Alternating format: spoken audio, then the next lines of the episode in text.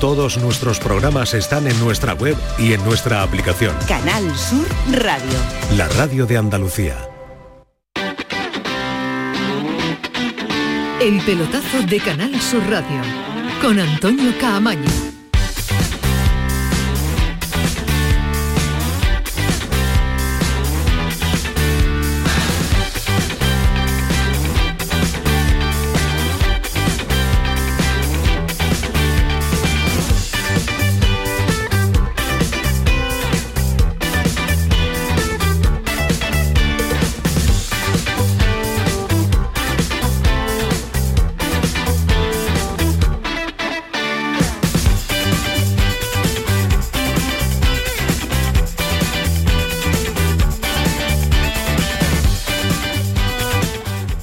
¿Qué tal? Buenas noches. Sintonía del pelotazo, sí, sintonía del pelotazo. Un 1 de enero. Aquí estamos, el equipo del pelotazo, parte de él, ¿eh? algunos presenciales, otro a través de vía IP que se llama ahora, que es la vía de conexión habitual para conectarnos con el resto de los compañeros. Y aquí estamos dándole la tabarra ya un 1 de enero. Imagino que estarán en el sofá tranquilo imagino que estarán eh, pues todavía asimilando la cantidad de calorías que nos metimos en el día de ayer. Y lo que tuvo que venir. Ahí sí que no nos vamos a meter lo que cada uno estimó y consideró oportuno. Pero aquí estamos a las 16 de la noche con, eh, ya lo saben, con algo que tiene habitualmente 10 y 6, no 16, Malmedina, que ya me están mirando. No cambia ni en el 23 ni en el 24. A las 10 y 6 de la noche eh, habrán notado y seguro que tienen cerca a alguien afectado por este virus mortal, no mortal, digo mortal, de momento no, y tocamos madera, pero sí brutal en el que nos está afectando a muchos, eh, que si el pecho, que si la afonía, que si mm, fiebre, que si malestar general. En Canal Sur ha entrado por la puerta más grande que pueda haber porque tenemos mucha afectación y sobre todo también a esta hora y en este instante y en este programa. Y desearle a todos nuestros oyentes y a los oyentes de Canal Sur en general feliz año 2024, que esperemos que la fiesta vaya de maravilla, pero esto vuelve y vuelve el fútbol ya mañana sin eh, participación andaluza, sí el miércoles competición liguera en tres semanas porque el fin de semana se lo queda la Copa del Rey para avanzar en las eh, eliminatorias. Ahora vamos a hablar y abordar a, asuntos varios de la jornada porque sí hay actualidad y después la segunda parte de este programa pues eh, vamos a estar con Nuria Gaciño que se va a pasar un día 1 de enero por aquí por este estudio para contarnos qué nos depara el año 2024 en cuanto al calendario deportivo, que hay mucho por ejemplo, tenemos un europeo en Alemania y tenemos nada más y nada menos que también unas Olimpiadas en París. Pero eso es eh, lo importante, lo mollar, lo grande, porque hay mucha más competición y sobre todo Andalucía va a ser referente en, la participación y sobre todo también en la organización de muchos de esos eh, eventos. Y no podía faltar también Bernardo Ruiz dentro de un ratito, Ismael Medina, porque quiere y tenemos que preguntarle cómo va a ser la primera federación en este año 2024, qué equipos andaluces van a pelear por intentar campeonar, qué equipos andaluces van a estar peleando por el eh, playoff y cómo intuye él, que va a ser este año 2024. Ismael Medina, ¿qué tal? Muy buenas. Hola, ¿qué tal? Muy buenas, cantante Camaño. Y feliz año para todos cantante, los oyentes. eso quisiera yo. Sí, porque tienes la garganta como la mayoría de la gente el día uno. Tú que eres fiestero. Se yo no, no, no, era, era, era. era, era fiestero. Era fiestero. Ojalá, ojalá fuera una fonía de, de, fiesta y no una fonía de, de malestar general. ¿Cómo estás? Bien, bien, perfecto. ¿Hay gripe en casa? Sí, sí. Hay gripe, Hemos cenado con el virus, eh, con bronquitis, con faringitis. ¿Qué virus es? el virus de mi casa ha entrado de la faringitis y el de la gripe. Madre mía, ¿cómo está? Comen bien, comen bien. Comen, bien, ¿no? Sí, el de la faringitis lo comen mejor que el de la gripe, pero bien. Bien, ¿no? Familia, tranquilo. Eh, bueno, ya estamos en el 2024 y con, ganas de seguir aquí. ¿Qué has hecho hoy para empezar el año 2024? Día muy tranquilo, estar en casa, eh, hacer un poco de deporte, ir a los cacharritos con mi hija, a montar los cacharritos y ya está. Estar un tranquilo, ¿no? Muy tranquilo. Muy bien, muy como tiene que ser el de un, un día no uno. soy yo, ah, como ver fútbol, por la garganta. ver fútbol, no estaba viendo la ahora el Liverpool Newcastle, se nota en mi garganta. eh, algunos hablan de gripe, ni yo ni gripe, ni, ni me dedico a cantar como otros. No, tú, no, yo, yo- yo ni canto, no sé ni, ni, ni cantar. Nacho Delgado, ¿qué tal? Muy buenas. Muy buenas noches. Tú pasaste algo también parecido previa a la Navidad y viene viene dando fuerte, está dando fuerte. ¿eh? Me tocó, me Tú tocó, fuiste me- uno de los que lo trajiste aquí, tú y Kiko Cantella. Me pilló el tren bien, me pilló el tren bien y doy fe de que...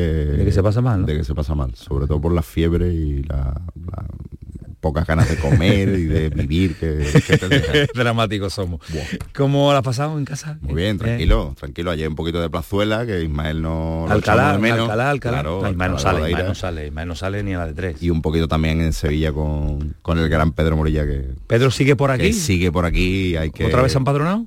otra vez empadronado, está ahí estudiando ofertas y a ver antes de que se vaya si, si podemos disfrutar un poquito de la vida juntos.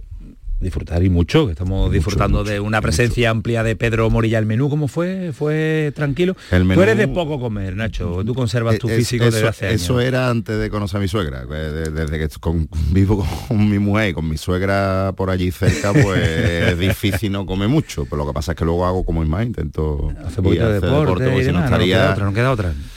Yo intuyo que hay dos personajes ahora que vamos a estar con ellos cuando me diga Kiko Canterla y Manuel Hernández que habrán comido más de los que estamos en esta en esta mesa. Sobre todo uno, ¿eh? sobre todo un tal Bernardo Ruiz No, que Alejandro nada, sí. Alejandro come dos Sí, sí, pinceladitas no, no, de categoría. engaña, engañador, Sí, engañador. Tú que has comido, en Medina, ¿cuál ha sido el menú de Celia? comido mucho. De la- sí. He comido, he comido, he comido pero bastante, mucho en poco tiempo, mucho largo en el tiempo, porque tú eres de tú eres de sprint, tú eres muy de sprint, tú eres de sprint rápido y de ya se acabó. Hasta que he llegado. Sí, ese es el problema, Pim, que pim, pim, empecé a pim, cenar a las pim. 9, a las 9 y 20 estaba ya con el estómago ya a tope, ¿no? Pero, pero bien, he comido, he comido Y las uvas bien, ¿no? ¿La viste en Canal Sur? Sí, sí, sí. Bien, bien. Sí, sí. Estuvo bonito en Jerez, ¿eh? Sí, sí, sí, sí. ¿Y tú, Nacho? Bastante. ¿viste en Jerez? Yo, yo vi un poco de Canal Sur y un poco de Mediaset eh, que verdad, se añoran en. Sevilla y que, También en Sevilla. que las ha conseguido traer por aquí mi querido jefe Fede Quintero y bueno, y la verdad es que las dos estuvieron muy bien y me quedo además con el mensaje de, de Manu Sánchez que, Extraordinario, ¿eh? que me dejó Extraordinario, Manu Sánchez. como todo lo que hace Manu Sánchez me dejó encantado. He, he vuelto a comerme las 12 uvas sin atragantarme. Hubo una Pero es época que que, me ahora, una pero ahora, ahora es muy fácil, es que ahora lo ponen muy fácil. Ahora te lo ponen en la tele, Ismael Medina, uno, dos, tres, porque cuando tienes que comerte. Lo han enterado como más rápido. Me da la sensación cuando chico que era más difícil que ahora. Era, era, ahora te era, sobran era, segundos. No es que te diera la sensación, es Era, que era ¿no? más, era, era- era eran más, era más ¿no? rápido. Eran más rápidas, ¿no? Yo le encontré el truco, es que le quito las, las pepitas. Bueno, bueno, ya No, lo no, eso ya, eso me no Medina, vamos, tómate 12 la casito y te lo comes muy rápido. Como mi sobrina, mi sobrina. Madre mía. Bueno, pero es tu hija, claro, pero, pero tú tendrías que comerte el agua.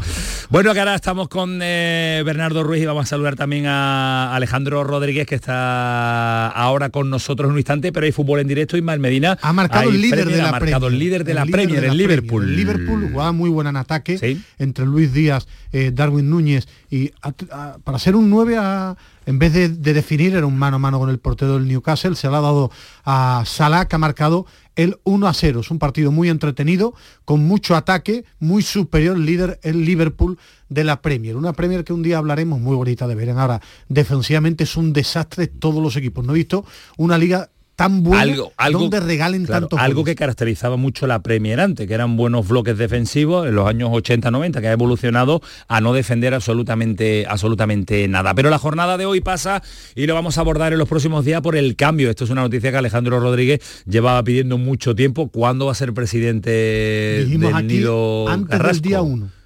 Dijimos antes del día 1. Hoy es uno, no, es mañana. Pero dijimos, no, dijimos, antes del día 1, Sí. el Sevilla tendrá un nuevo presidente y se iba a sentar como presidente en el palco. el Mañana va a ser presentado cinco y media, presentado un presidente ejerciendo. ejerciendo desde ayer. Bueno, llevaba ya tiempo haciendo Bueno, esa, nombre, sí, esa readaptación y esa llegada sigilosa a la presidencia del Sevilla. Mañana cinco y media va a atender a los medios de comunicación, a ver si a lo largo de esta semana podemos eh, hablar con tranquilidad con el nuevo presidente del Sevilla.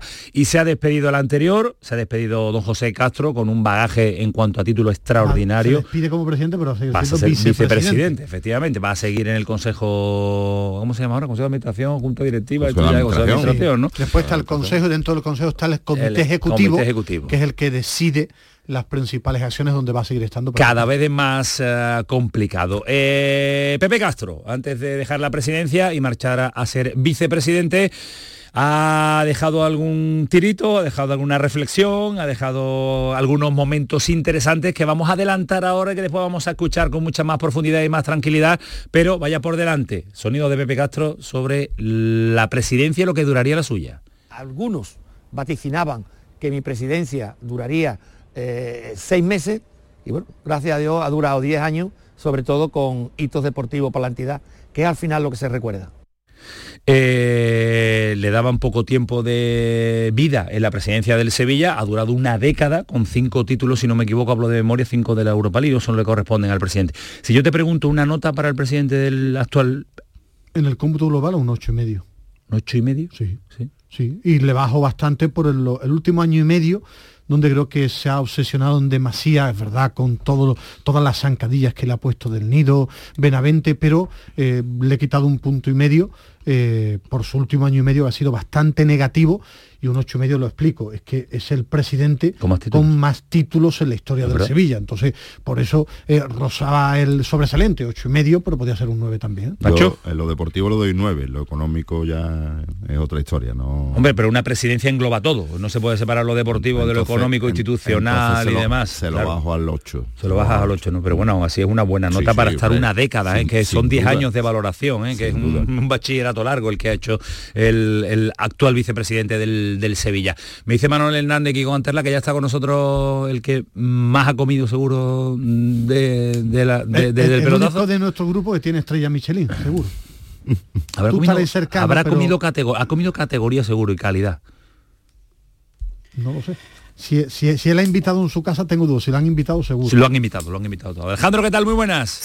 Buenas noches, ¿qué tal compañeros? ¿Cómo estamos? feliz año a todos. feliz año. Te estabas ahí reprimiendo, ¿eh? te estabas ahí conteniendo antes de darnos el primer palo del año 2024. ¿eh? No, no, que va, que va, que va. No, estoy, estoy con, estoy con nuevas expectativas en este 2024. ¿Y cuál es, cuál es la expectativa? no, voy a esperar a mañana a daros el primer palo. No, no, a estar presente. El me parece demasiado pronto. Vale, vale, te lo compro, te lo compro. Me gusta, me gusta. Oye, ¿cómo ha sido el menú? ¿Cómo ha sido la, la fiesta? ¿Tranquila?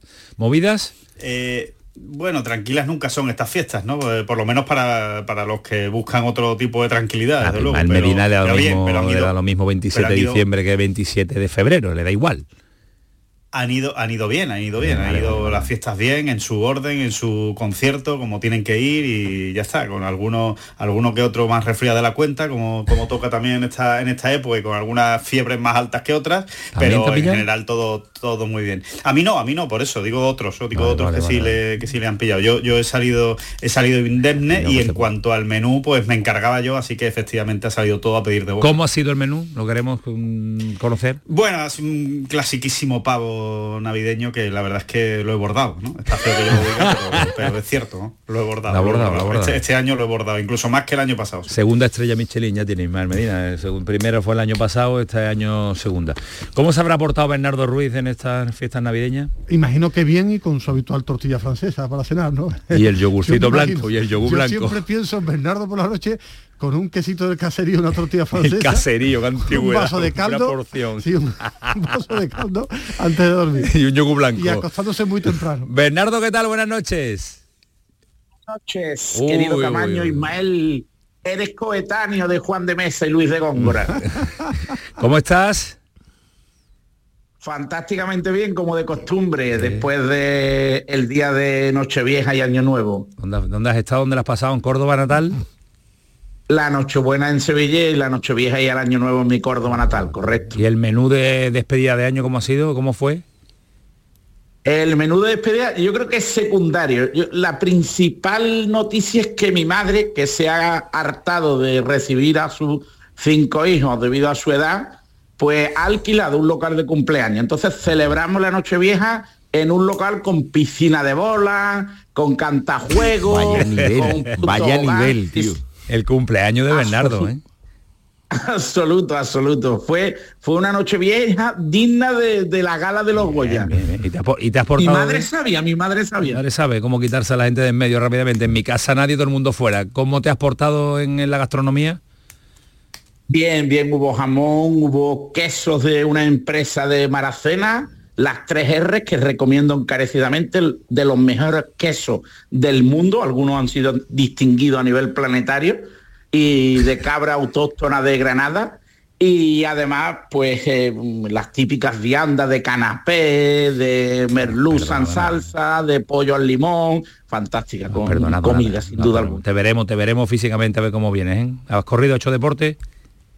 Sí, muchísimo. De la cama al sofá, del sofá a la cama y, y del sofá al ordenador a trabajar, que vosotros disfrutáis de vacaciones, yo no. Venga ya, no llores tanto, que el 2024 te van a traer, te van a traer muchas, pero que muchas recompensas, porque te lo mereces. En un ratito nos cuentas detalles y preparamos la carta a los Reyes Magos de la Primera Federación, ¿te parece? ¿La tienes preparada ya?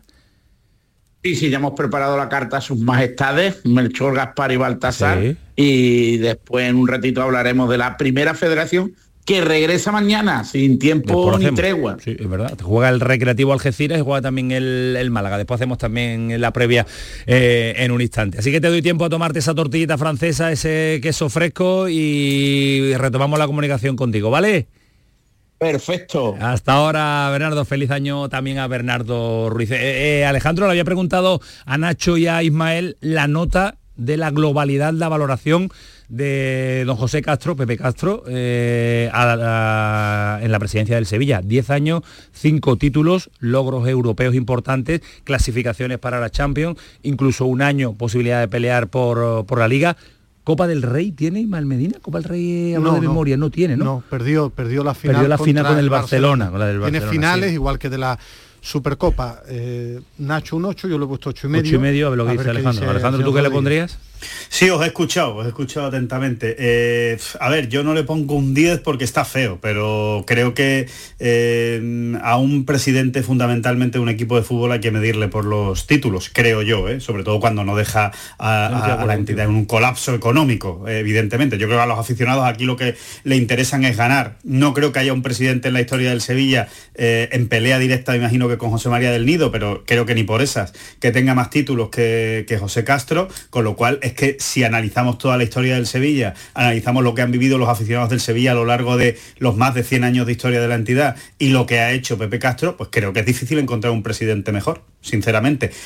A partir de ahí creo que su mayor virtud eh, que no es fácil de encontrar en estos días, ni, ni, ni en días posteriores, ni, ni, cada vez más complicado, perdón, eh, ha sido el darle continuidad al buen trabajo que se había hecho antes, ¿no? Y, al, y al haber dado pues plenos poderes en su momento a Monchi, que desde luego pues funcionó, funcionó muy bien y, y supo hacerlo bien y, y re- y recuperarlo, ¿no? Cuando, cuando también después de, de irse y de, y de esos malos, malos momentos, pues recuperarlo yo creo que fue un éxito de, de Pepe Castro. A mí me parece que, que es muy difícil ponerle peros desde el punto de vista del aficionado. Ya el tema de los números, el tema de tal, yo creo que eso al, al aficionado a pie le interesa, le interesa menos. Sí, pero el, el afi- el aficionado últimamente estaba pidiendo ya la salida de, Bueno, de Pepe Castro. Sí, José ahí- Castro, ¿eh? yo, le, yo le ponía un, un ocho y medio, para mí era de Sí, pero vamos a medir con la historia. ¿eh? Claro, yo para mí era de sobresaliente absoluto porque yo también soy de los que pienso que el tema deportivo está por encima del tema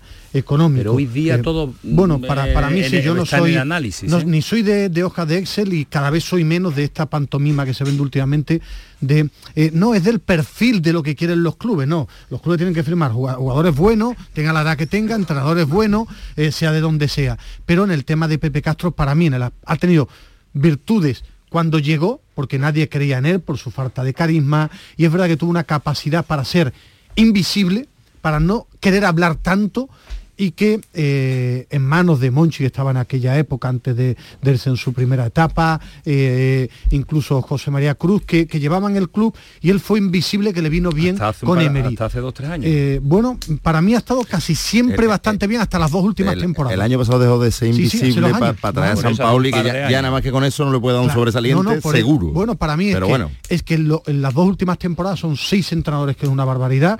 No supo adelantarse al conflicto que había con Monchi para que se quedara y sobre todo en los últimos ocho meses es que le ha dado barra libre a Del Nido Carrasco para tomar decisiones, asumiéndolo él cuando el club no estaba bien llevado. Entonces él desapareció un poquito, dio un paso atrás y eso le castiga para mí en su nota, teniendo en cuenta que los títulos y lo que ha hecho deportivamente con el Sevilla tremendo, ha sido tremendo, extraordinario, extraordinario. en los 10 Con años. ese, con ese con ese nivel de exigencia no prueba ningún otro presidente en la historia del fútbol. ¿eh? Ya os lo digo. Porque errores evidentemente han cometido todos. ¿eh? Y, y- y te- entrenadores que han fracasado Nadie- eh, y decisiones que han sido equivocadas. Nadie la ha la suspendido. Alejandro. Eh, es decir, yo de un sobresaliente absoluto es Ya, un notable 10 muy años- alto por el- los últimos dos años. En 10 años, o sea, yo creo que, bueno, esto, esto, esto es muy fácil, Ismael. El tiempo eh, pondrá cada uno en su. Y el tiempo, no, es verdad, el tiempo dentro de 40 ser años imposible. dirá cómo ha sido como presidente José Castro. No, no, es que actualmente, y aquí además yo lo dije en su día porque lo pienso, creo que muchas de las críticas del sector de la afición del Sevilla, un sector importante, eh, para mi modo de entender es injusto. Cada uno puede hacer lo que quiera de tanto, de tanta crítica, tanta animadversión, porque su figura como presidente ha sido muy importante. Es verdad que ha tenido que aguantar en los últimos años a un del Nido Benavente que, que ha ido a muerte a por el sillón, eh, pero repito, siendo de sobresaliente extraordinario, el último año, año y medio, creo que tenía que haber estado algo más firme. Por eso le bajo un poquito la nota, siendo extraordinaria su gestión no, deportiva como presidente Recordemos que hace seis meses estaba levantando la séptima Europa League también el presidente del, el- Claro. el presidente del, del Sevilla. Eh, ¿Cuál va a ser su papel ahora desde el punto de vista de la vicepresidencia, Ismael? Bueno, Eh, que- ¿Segundo plano o No, va a participar en el día a día? Yo, Va- yo creo que va a ser igual que estaba haciendo hasta ahora. Eh, del Nido Carrasco va a tener una gran eh, decisión, va a decir, aporta, eh, prácticamente va a tener toda su decisión con gente de confianza que tiene del Nido Carrasco y cuando haya un comité ejecutivo, pues imagino, eso ya es una intuición que le preguntaré también la opinión por experiencia.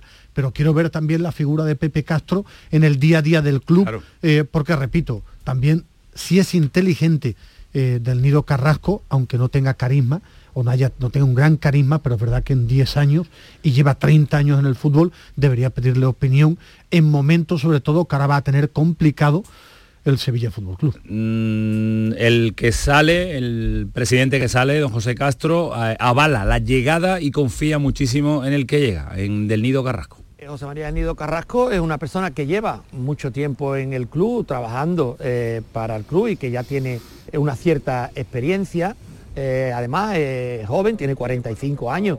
Yo creo que una edad apropiada para los sacrificios que requiere esta, esta entidad y lógicamente yo creo que, que él lo va a hacer muy bien y, lógicamente aquí vamos a estar para ayudarle porque eh, lo importante es la entidad y ayudar a nuestro presidente para que nuestra entidad cada vez sea mayor.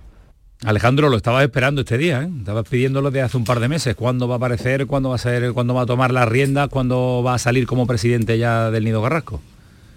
Sí, se ha hecho de rogar, ¿no? Desde luego, ¿no? No, no era la situación más agradable tampoco, ¿no? Para coger las riendas del club y para hacerse ahora. todavía más visible, más visible de lo que de lo que por sí ya, ya lo era. Tampoco ahora es un gran momento, ¿no? Las cosas como son, pero evidentemente ya, ya tocaba, ¿no? Yo, bueno, yo lo único que digo es que el listón está altísimo que por los dos últimos presidentes, tanto por José María del Nido Benavente como por José Castro, eh, ya el simple hecho de que les empate creo que sería una gran, una grandísima, grandísima gestión por parte de José María del Nido Carrasco. Eh, le deseo toda la suerte del mundo. De momento, lo que a mí me ha demostrado como vicepresidente o cuando de verdad sí ha tomado las riendas del club, aunque no figurara en su cargo, eh, pero sí que ha tomado las decisiones más importantes, a mí no me ha terminado de convencer ¿no? en, las cosas que, que- que ha hecho en, en los últimos tiempos y en los últimos meses. Pero, oye, eh, está empezando, eh, démoslo ese voto de confianza y, y a ver qué es capaz, ¿no? Desde luego mm, tiene, tiene margen y, y desde luego lleva tiempo en el, en el fútbol, lleva tiempo en el club y tiene experiencia a pesar de esa juventud que, que comentaba José Castro. Nacho, te da confianza, esperanza en el sevillismo, su figura, su, su padre va a estar ahí también.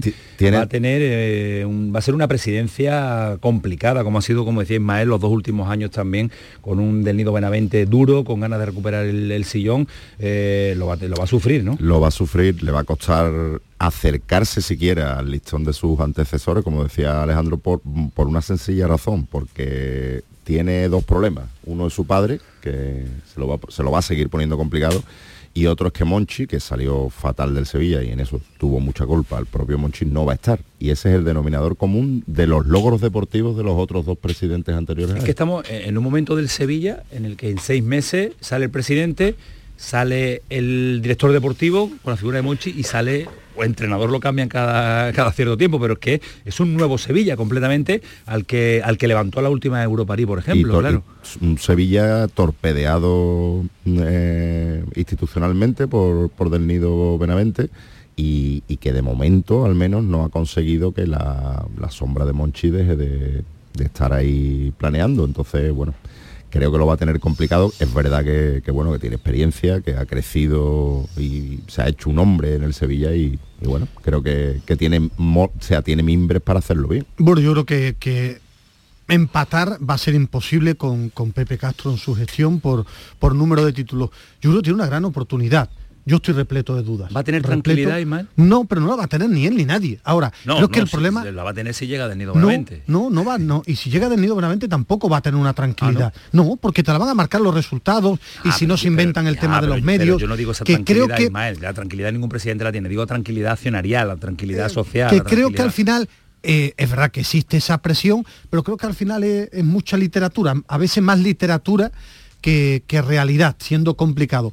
Pues yo le doy la vuelta, creo que está ante una gran oportunidad si es inteligente. Si es inteligente y tiene personalidad. A mí estos ocho meses que ha comandado la nave me ha, llenado de dudas. De dudas porque he visto una persona eh, muy inquieta, muy nerviosa, queriendo mandar cada cinco minutos, tomar decisiones muy rápidas. Y creo que este Sevilla lo que necesita es alguien con con mano dura, pero mano dura me refiero para tomar decisiones, pero desde la tranquilidad, para rodearse bien, para rodearse de gente mejor. Creo que uno de los grandes problemas últimamente en el Sevilla es que creo que es muy importante rodearte de gente mejor que tú en todos los estamentos o en todas las patas de, la nave y yo estoy lleno de dudas. Va a hacer muchos cambios, es que, yo, es que yo estoy lleno de dudas para terminar con Del Nido Carrasco, pero con Horta, porque hasta ahora, en estos seis meses, lo único que me han demostrado es nerviosismo, inquietud, cambios constantes, más palabras que hechos, que tienen muchas excusas para las que agarrarse, sí, pero creo que están ante una oportunidad importante si son si tienen personalidad y capacidad. Pero yo,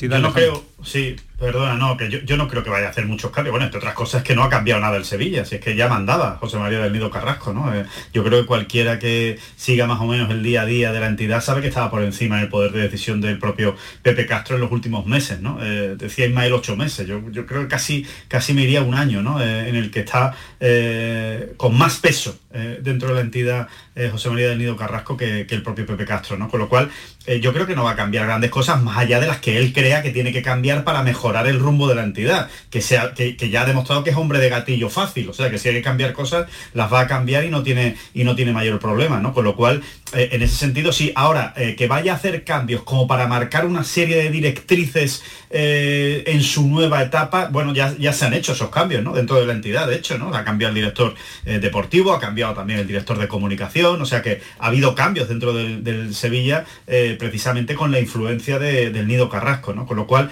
que de aquí en adelante vaya a haber muchos cambios, pues no lo creo. Oportunidad, pues obviamente tiene la oportunidad, tiene la oportunidad de ser presidente del Sevilla, faltaría más, eh, como si fuera poco, ¿no? Eh, pero, pero bueno, eso, eso puede ser una oportunidad envenenada también, ¿no? o sea, a eso eh, iba. A eso iba Alejandro, porque llega en un momento del Sevilla, de un Sevilla que tiene que reconstruirlo desde la presidencia, desde la desde lo deportivo. claro, una oportunidad, claro que es, pero hay que reconstruir un Sevilla. Recibe un Sevilla campeón hace seis meses, pero un Sevilla que ahora está peleando por la zona de pues descenso. claro, pero porque él ha estado dentro, es que este, eh, él sabe todo lo que ha pasado porque ha tomado decisiones. Plantilla veterana, director deportivo sí, perfecto, pero, pero no, es alguien que ha estado dentro y ha tomado las decisiones equivocadas. que en todo eso en todo eso está él. Claro. dice, plantilla veterana, eh, director deportivo que ha tomado decisiones raras, es que era él. Es que era él. Era el que mandaba. Entonces, quiero decir que que él no va a hacer un, giro de rumbo sobre una política que hay que, ha sido él mismo el que el que la ha establecido pero, pero, pero no sé está de acuerdo conmigo que coge a un Sevilla o, recoge o recoge es que no lo coge ahora, recoge, recoge, no lo coge. su Sevilla ya lo analizamos ya como presidente de hace ocho meses. No bueno que, ya aparece la etiqueta de, presidente. Yo creo que ahora lo que quiero ver es eh, primero su personalidad. Mi eh, opinión es que el Sevilla creo que hace mucho tiempo que ha entrado Eh, en hablar mucho y hacer pero- poco. Pero la Personalidad personalidad que la, eh, personalidad personalidad es tomar decisiones mirando el futuro, no, la inmediatez. por la Para mí eso es por- por personalidad. la personalidad que Eh, tiene que tener es no equivocarse. Y eso no es, no es cuestión de personalidad, de apretarte la mano más fuerte o no. Es cuestión No. de acertar. Y, y en la primera que han tenido, compartida con Pepe Castro, pero que ahora va a ser suya ya como presidente, tiene a un director deportivo que no está ni se acerca al nivel de Monchi. Y ese es el problema, porque esto es un club deportivo, no es una empresa de carne con tomate. Entonces, el señor que, que han traído para sustituir a Monchi, pues no, de momento ni se le acerca. Y así, por mucha personalidad que él tenga, Sí, bueno, sí, mm, pues, no sí, es fácil. yo, no, yo creo que es muy fácil. Si los que trabajan dentro, él, él, es que él ha estado todo este tiempo con Víctor Hortavés, a ver, virtudes y defectos, personalidad es, oiga usted, pues empiezo a tomar decisiones, no digo destituir, tomar decisiones para que el equipo, el club funcione mejor, de- que si Horta tiene que hablar menos, que hable Pero menos. eso no ¿Cuál es es su personalidad, faceta? Sí, Ismael, per- para mí es personalidad. personalidad. Perso- eso es toma de decisiones, Bueno, claro. para es mí que si es no toma falta decisiones sería un- un personalidad. monigote. De per- personalidad, lo que hace falta es darse cuenta de que el director deportivo que has traído está, No está fichando a un tío que no tiene ni puñetera idea de lo que es la Liga Española y que no es el fichaje que tiene que venir a solucionar un problema. Si no te das cuenta de eso, ¿de qué te vas a dar cuenta? Entonces, pero eh, personalidad Con es- toda la si- personalidad si, que tú estás quieras. equivocado, sí, para mí tener personalidad. es, Si me he equivocado y tengo que cambiar, cambio. Pero con un objetivo. Sí, eh, tú, tú dices que el gran error es el de Víctor Horta. Perfecto, está Para el debate. sí. El que manda dentro, tener personalidad es que tú convives 24 horas cada día para saber los defectos, los defectos y las virtudes de los que trabajan contigo. Entonces tú eres el presidente para tomar decisiones y tener personalidad para tomarlo por el bien del Pero- club, que es lo que no están haciendo. Por eso para mí Pero que- ser presidente es tener personalidad. Pero que, pero que no se levantó una mañana Víctor Horta y dijo, señores, eh, ya está, venga, Diego Alonso, que eso, eso llevaría un proceso. Y no hubo nadie allí que le dijera, esto es una barbaridad, como veíamos todos los seres humanos que estábamos alrededor. Menos Víctor Horta lo veía la Es mayoría. que, es que, ¿de qué personalidad estamos hablando? Si no fue capaz de decirle ni él ni Pepe Castro, señor, esto no, Pues para esto mí, no. pues para mí eso es un rasgo de personalidad, ¿no? Si tú eh, te están No. intentando convencer que no la tiene, ¿no? Que no la tuvo en ese momento. Ah, vale, vale. que no la tuvo, Claro, que más claro, claro, claro. agua. Por eso me refiero, igual que el Sevilla tiene un gran problema que tampoco del Nido Carrasco lo está atajando, pero es una percepción muy personal. El Sevilla, que anda mal ahora, es un club que habla demasiado todo el mundo y las palabras no van en concordancia con los hechos. Habla Víctor Horta y todo lo que vende después no se ve en la hierba, del Nido Carrasco cuando aparecía Pepe Castro, creo que es un club que habla demasiado, habla demasiado, va buscando siempre eh, un objetivo, a veces inalcanzable, cuando ahora mismo con los problemas deportivos, creo que debe hablar solo el entrenador y que el club juegue y los jugadores jueguen en el campo. A partir de ahí, hacer acciones, pero ser un poquito invisible. Pero es un gran problema que es lo que tiene que tuvo Pepe Castro en su tramo final y también lo está teniendo de Nido Carrasco. Bueno, mañana va a Eh, ser de presidente. todas Tú cierras, maneras- Alejandro. No, de todas maneras, eh, no, simplemente por, por- por matizar algunas cosas que me han parecido muy interesantes, todo lo que ha dicho Nacho y Ismael. eh, el- el- eh, queda precioso, Ismael, lo de, para pulirlo, para escribirlo en piedra, lo de hacerse invisible, pero cuando pierdes un partido tras de otro no te puedes hacer invisible, porque la gente exige de ti que tomes decisiones y exige de ti que pero- des la cara. eh, y, que, y que no, no, y que des tomar decisiones no significa partido- hablar cada cinco minutos, ¿eh? Alejandro. no, pero cuando, cuando, no, pero cuando pierdes un fin de semana así y otro también y otro también, pues a lo mejor no es cada cinco minutos, pero a lo mejor sí es cada cuatro días, cosa que no es muy bueno para un presidente de, de un club de fútbol. Pero bueno, es que eso pasa toda Pero la vida. Los, te- los equipos ¿te que van bien una pregunta? hablan muy poco. Te- pero te puedo hacer una Las pregunta. que tú- las que tú quieras. No, es que ahora mismo ya con el tercer entrenador, creo que, salvo que ustedes penséis lo contrario, es que Quique tiene que llegar a final de temporada. Entonces ya, eh, mm, salvo que pierda nueve partidos seguidos, Pues claro. que parece Si el equipo i- se mete- improbable. se mete Claro, por debajo eh, de la Almería, el pues tema, no seguirá el tema de Diego Alonso es que ese debate lo generaron los que mandan porque trajeron a Diego Alonso para, para estar peleando por el cuarto puesto, por el quinto, por el sexto, y eso no está con Quique, es la salvación y punto. Por eso yo decía, hablar menos, saber cuándo hablar, aparecer menos. En este momento actual, ¿eh?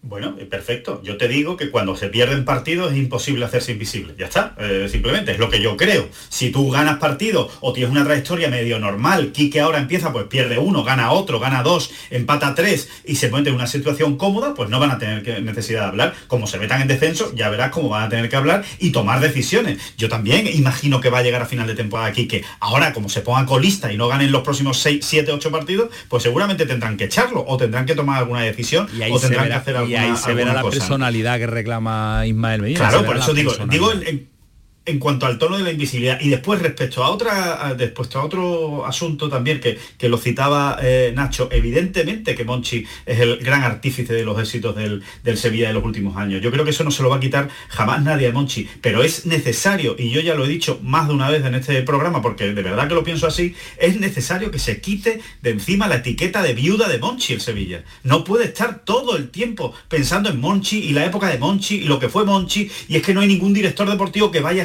a la altura de Monchi. No, mira, hay que superar esa etapa. Y si tú confías en Víctor Horta, confías en Víctor Horta con todas las consecuencias.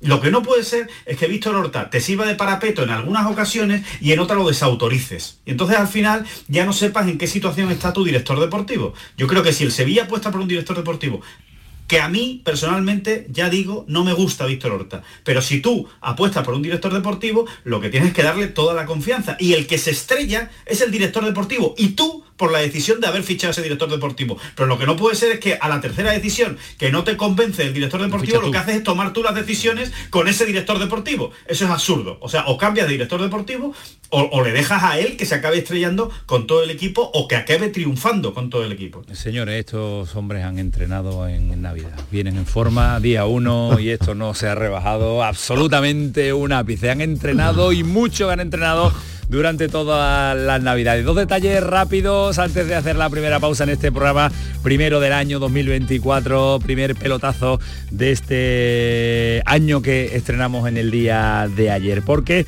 la Liga de Naciones eh, de Femenina de Fútbol de la Selección Española se va a celebrar en Andalucía, entre Cádiz, en el nuevo Mirandilla y en el estadio de la Cartuja en Sevilla, así que vamos a tener la sede para que las chicas de Monse tometen a la posibilidad de clasificarse, de ganar primero esa competición y después de clasificarse para las Olimpiadas de París en el año 2024. Monse Tomé, la seleccionadora, van a por todas. Vamos a ir a por todo. Eh, estar en o jugar unos Juegos Olímpicos es algo único, algo que a mí como jugadora me hubiera encantado y pues la vida me da la oportunidad de, poder luchar por, por hacerlo como entrenadora. Entonces eh, es una ilusión, es, un reto bonito, es, algo que vamos a, ir con la máxima ambición. Con la máxima ambición en ese partido que vamos a tener la oportunidad de disfrutar aquí en eh, Andalucía. Y Rafa Nadal, que no hay forma de que el tipo diga que me retiro, que me voy, que dejo ya, que no, que una y otra vez, otra vez, otra vez. Y ahora Australia, nada más. He elegido este torneo para, para volver a competir porque Australia siempre me ha dado una una, buena energía, ¿no? Y, este torneo, aunque solo haya competido una vez, tengo buenos recuerdos de las dos veces que he estado aquí, con lo cual elegí un torneo que, fuera familiar eh, para mí, que, que tuviera buenos recuerdos del pasado porque al final es importante para mí también cuando vuelves después de mucho tiempo estar en un lugar que ya conoces y que, y que más o menos ya sabes lo que te vas a encontrar. ¿no? Es una incógnita cómo va a volver, pero yo os quiero poner en el marrón el 1 de enero. Eh, ¿Qué hace Rafa Nadal, Nacho, en Australia? Pues probablemente hacer un papel digno, no creo que gane, ¿No está? pero hacer un papel digno y reilusionarnos a, reilusionarnos a todos y, poner las bases de, lo que puede ser un final de, su carrera digno de lo que ha sido su Alejandro, ¿por dónde va a tirar Rafa Nadal? ¿Qué va, ¿Dónde va a llegar? Día de la mañana contra Dominic Thiem, el regreso de, Nadal en Brisbane. Eh, bueno, eh, yo, yo, creo que, que yo, yo, es que sinceramente no le pido nada a Rafa Nadal, ya más del todo lo que nos ha dado. Es que me parece una auténtica barbaridad, ¿no? Lo que, lo que ha hecho Rafa Nadal. Todo lo que nos dé lo voy a considerar un regalo. Y lo que nos dé y lo que no nos dé, es decir, si no nos da victorias, pues seguiré considerando un regalo el poder verle pues un día más, una semana más compitiendo. Ahora bien, todo el que conozca un poquito a Rafa Nadal y toda su trayectoria sabe que si está volviendo es porque él se considera o cree que está competitivo. Así que yo creo que si nada, ni, ni si, no, si no tiene dolores especiales y no sufre ninguna lesión en todo el año 2024, yo estoy convencido que, va, que, algo va a hacer, que algún, alguna gran alegría más nos va a dar y evidentemente pues habrá que mirar ahí a Roland Garros, ¿no? Tanto tanto Roland Garros como, como los Juegos Olímpicos, que son en París y en Roland Garros también. Totalmente. ¿Y, Medina? Yo creo que ahora entrenar, que disfrute compitiendo. Pero, él, llegar a eso de disfrutar, él quiere ganar, ganar. Bueno, sí, pero yo creo, por ejemplo, en Australia, en Australia no le va a dar para ganar. Es imposible porque lleva mucho tiempo y, y- y juegan tan animales. Yo creo que Australia va allí a Pero ver es que él es otro tal animal No, competitivo. pero lleva mucho tiempo sin, sin jugar al máximo nivel y juega ante tíos que están ahora mismo varios escalones. Por eso te digo, entrenar me refiero competir bien, él quiere ganar, lo veo difícil. Mi incógnita o mi ilusión más que incógnita es que llegue bien a Roland Garros. Si él llega bien a Roland Garros, seguro que va a pelear por el título. Antes me cuesta ver que, que pueda ganarle a, verlo. los a, los- a, los- a la- a los Yo animales que tiene porque eh, se supera en torneo tras torneo y es capaz incluso de llegar en un estado de forma extraordinario. Yo creo que si va a Australia va para hacer un papel más que digno. Mm, Bueno, Me- a mí me sorprendió lo- hasta que llegara a tercera ronda. Yo creo que primera, ¿Sí? segunda, No, sí. no, no, yo creo que supera eliminatorias importantes. ¿Qué estás viendo Ismael Medina no paras de dar? Liverpool 3, Newcastle 2, En- partidos en muy 10 bonitos. ¿eh? minutos, cinco goles. Muy bonito, ha, sí. dicho, ha dicho Ismael que las defensas son De regulares. Son de y- y, en tres minutos se han metido Sí, cuatro sí, goles. sí, sí. Es verdad, partido muy, muy entretenido, los cambios de club han surtido efecto, ha marcado Gappo, que fuera exjugador del Gappo. PSV Eindhoven, de 3-1, 3-2, ahora atacando el, el Newcastle, que no es el de la pasada temporada. Partido muy entretenido, aunque las defensas en Se Inglaterra son de cachondeo. Ahora va el cuarto, cuarto. Diego Jota, mano a mano, el portugués, el penalti. ha tirado. penalti Una narración de Ismael Sí, sí, sí, me he venido arriba, ¿eh? Premier, me he venido arriba. Además pita, ya, pita el amigo de, de Alejandro, Anthony Taylor. Que tiene Hombre, creo el único, pelo está el como único yo. árbitro inglés que conocemos. ¿no? Lo que se ha tirado, se ha tirado, se ha tirado un poquito. No, yo creo, yo creo que lo toca. Menos cuarto van a dar ahora a las 11 de la noche. Esto avanza como siempre, 1 de enero, año 2024. El pelotazo, Miguel Hernández, ahí está. Uy, Miguel Hernández, mi Manuel Hernández, Miguel, Miguel, te he cambiado el nombre. uh, esto piscinazo, vaya Yo lo he visto, he dicho que no es penalti. Kiko, Can- Kiko Canterla, esto es el pelotazo. Ahora nos cuenta Ismael el penalti, que no ha sido. El pelotazo de Canal Sur Radio con Antonio Caamaño.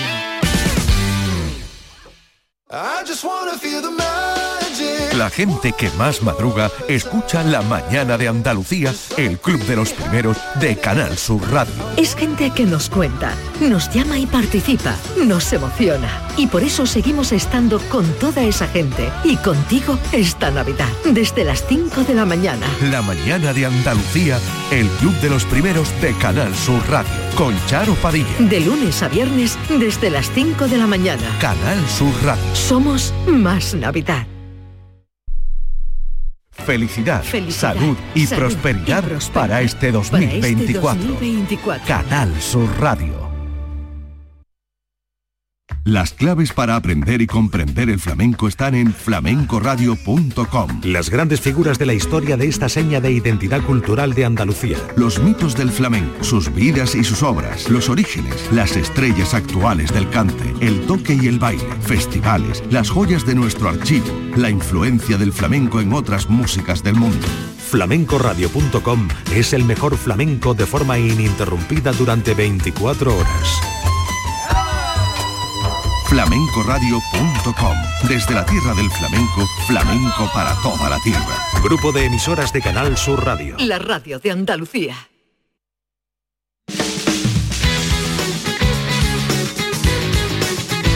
El pelotazo de Canal Sur Radio con Antonio Caamaño. Y con toda la reacción de deporte hasta las 12 de la noche, el primer pelotazo del año, acompañado por la gripe. Si la Premier tú calificas a los arbitrajes Ismael Medina como de extraordinarios, No, no, la no liga está en consonancia de los árbitros. El penalti El no ha sido nada. No, no, nada. no. Yo lo he visto en directo, que se caía medio metro después de superar al. Yo, yo al- no lo he visto en directo. Pero, lo he visto en pero, directo, pero, viendo la repetición, que este penalti se, se haya tirado, de verdad. es Ah, que ah, lo, lo es del una lo del vergüenza. VAR ¿no? es tremendo. Una vergüenza, que, hombre. se, que tú veas tantas repeticiones y es que se tira. No hay ni, ni un leve contacto, a lo mejor es rosa, Mínimo, pero se lo tira. toca y después se tira me- se metro tira. y medio después. Diogo Jota, la verdad es que el fútbol, bueno, mi teoría, el fútbol se lo, Lo- yo creo que quieren cargárselo, pero bueno, lo tira no lo Salah, va a marca conseguir. el cuarto líder El de la cuarto, Mohamed líder de Salah. la líder de la Premier. Bueno, señores, eh, el mercado comienza mañana. Va a estar animado Ismael Medina, Nacho, va a estar animado, va a ser un mercado de tieso como como No, Alejandro, se le ha caído el móvil. ¿Qué ha pasado por ahí? Alejandro, ¿qué pasa?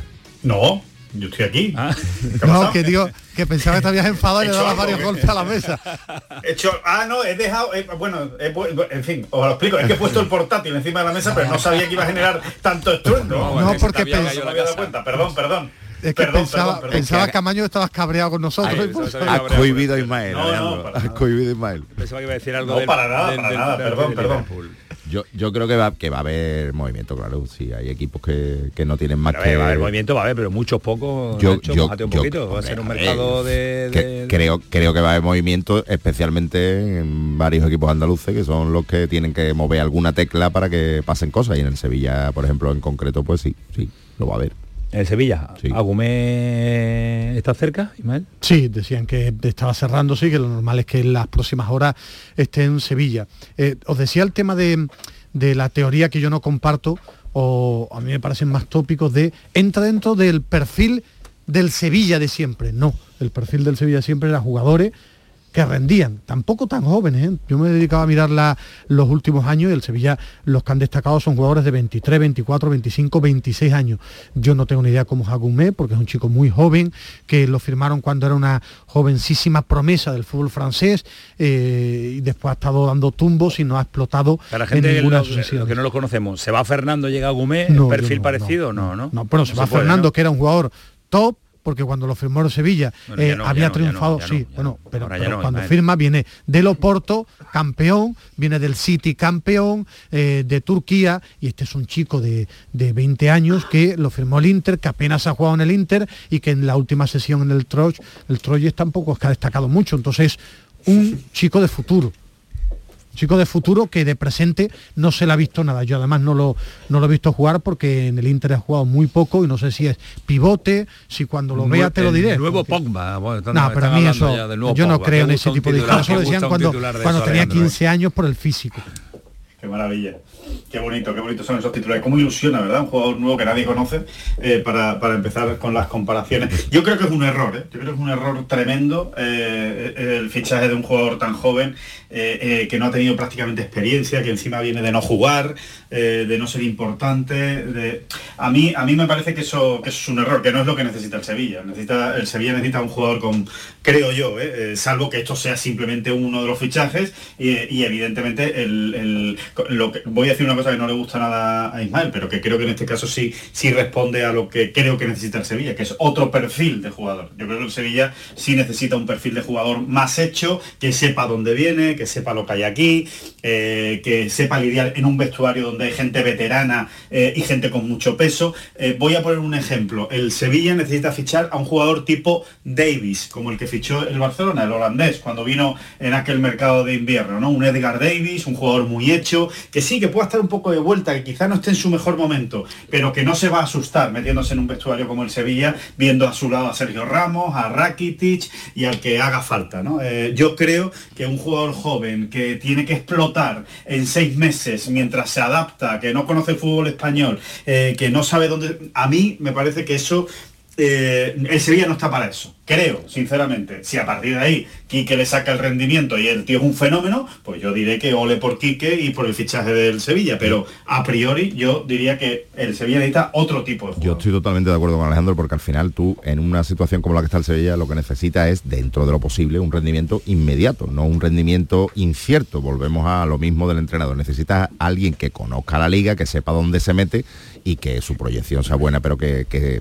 que no tarde Pero a mí me da la sensación. Nacho, que Víctor Horta, mm, todos los nombres que aporta, todos los fichajes que hace es sorpresa tras sorpresa, querer sorprender permanentemente, querer sacar una varita mágica Pues- y decir eh, yo he descubierto, traigo este. Es la sensación que me da a mí, ¿eh? desde de- viendo el perfil de fichajes de entrenadores, el perfil de fichaje de jugadores y, y- y lo que va a llegar en este momento o lo que suena yo creo que lo que, le puede llegar. a mí a mí yo a mí ¿Qué no me lo que le convence. pide? ¿Quién Yo le creo pide? que sí, el ¿Quién le club, pide? el club José María del Nido Carrasco y Pepe Castro sorpresas. sí le pide jugadores Ok, Isabel que- Gemio, Víctor Horta ahora que tiene que, que- que ir No, que- a, a- a- a- no, a sorpresa por fichaje. que, ya a mí no me convence, No, no, pero sí, es que digo- cuando hablan en el Sevilla te dicen, es que en el Sevilla ¿qué quiere? Es que te- Sorpresa, no paran de decir eh, jugadores que, que exploten aquí, revalorizarse, una Exploten, palabra ridícula. Yo no creo el en ello. El equipo peleando por, por- que yo no creo en ello, por eso me parece sorprendente, pero o es una estrategia de club o no tiene sentido. Lo han dicho a Víctor Horta, ficha jugadores jóvenes que puedan explotar aquí con una compra que sea barata. Pero es que es un- eso es un, un- un encargo envenenado, o sea, ficha jugadores jóvenes para que vengan a un equipo que se les está jugando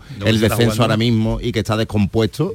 Yo- Es que eso es gana de invertir en, en ruina, ¿no? De- vamos, creo yo. Yo ¿eh? no creo que eso sea, yo no creo que eso sea lo que le está pidiendo Quique, sinceramente. No, no, Si yo digo el club, yo digo el a club. Claro, claro. Yo me- no, no, ya, pero quiero decir que el entrenador igual pinta algo aquí, ¿no? Igual, igual pinta algo, igual, ¿no? Tiene algo que decir y, y le, y le pedirían la opinión, digo yo, ¿no? Cuando, cuando se trata de traer a un futbolista o a otro. Eh, no digo que mande el entrenador, pero por lo menos dé su opinión, ¿no? A mí, desde luego, que eh, si el Sevilla pretende hacer negocio en el mercado de, de- de- de invierno, de, de enero, con el equipo eh, mirando a los puestos de descenso, desde luego ya es que son unos genios. O sea, así, así lo digo, desde luego, vamos, ¿no? yo, ya, yo ya no sé qué pensar. Si, si esa es la estrategia, como la estáis planteando, yo no sinceramente tiene- creo que el Sevilla tiene que solucionar No. un problema que tiene y después ya veremos. Después ya veremos. Y además el Sevilla tampoco, tampoco está fichando a gente joven. Si casi todo lo que vaya a venir va a venir cedido, porque no puede ficharlo, ¿no? Por lo cual, eh, sinceramente, es que me parece eh, absurdo. Eh, Yo prefiero que se traiga a Raúl García, por decir una barbaridad,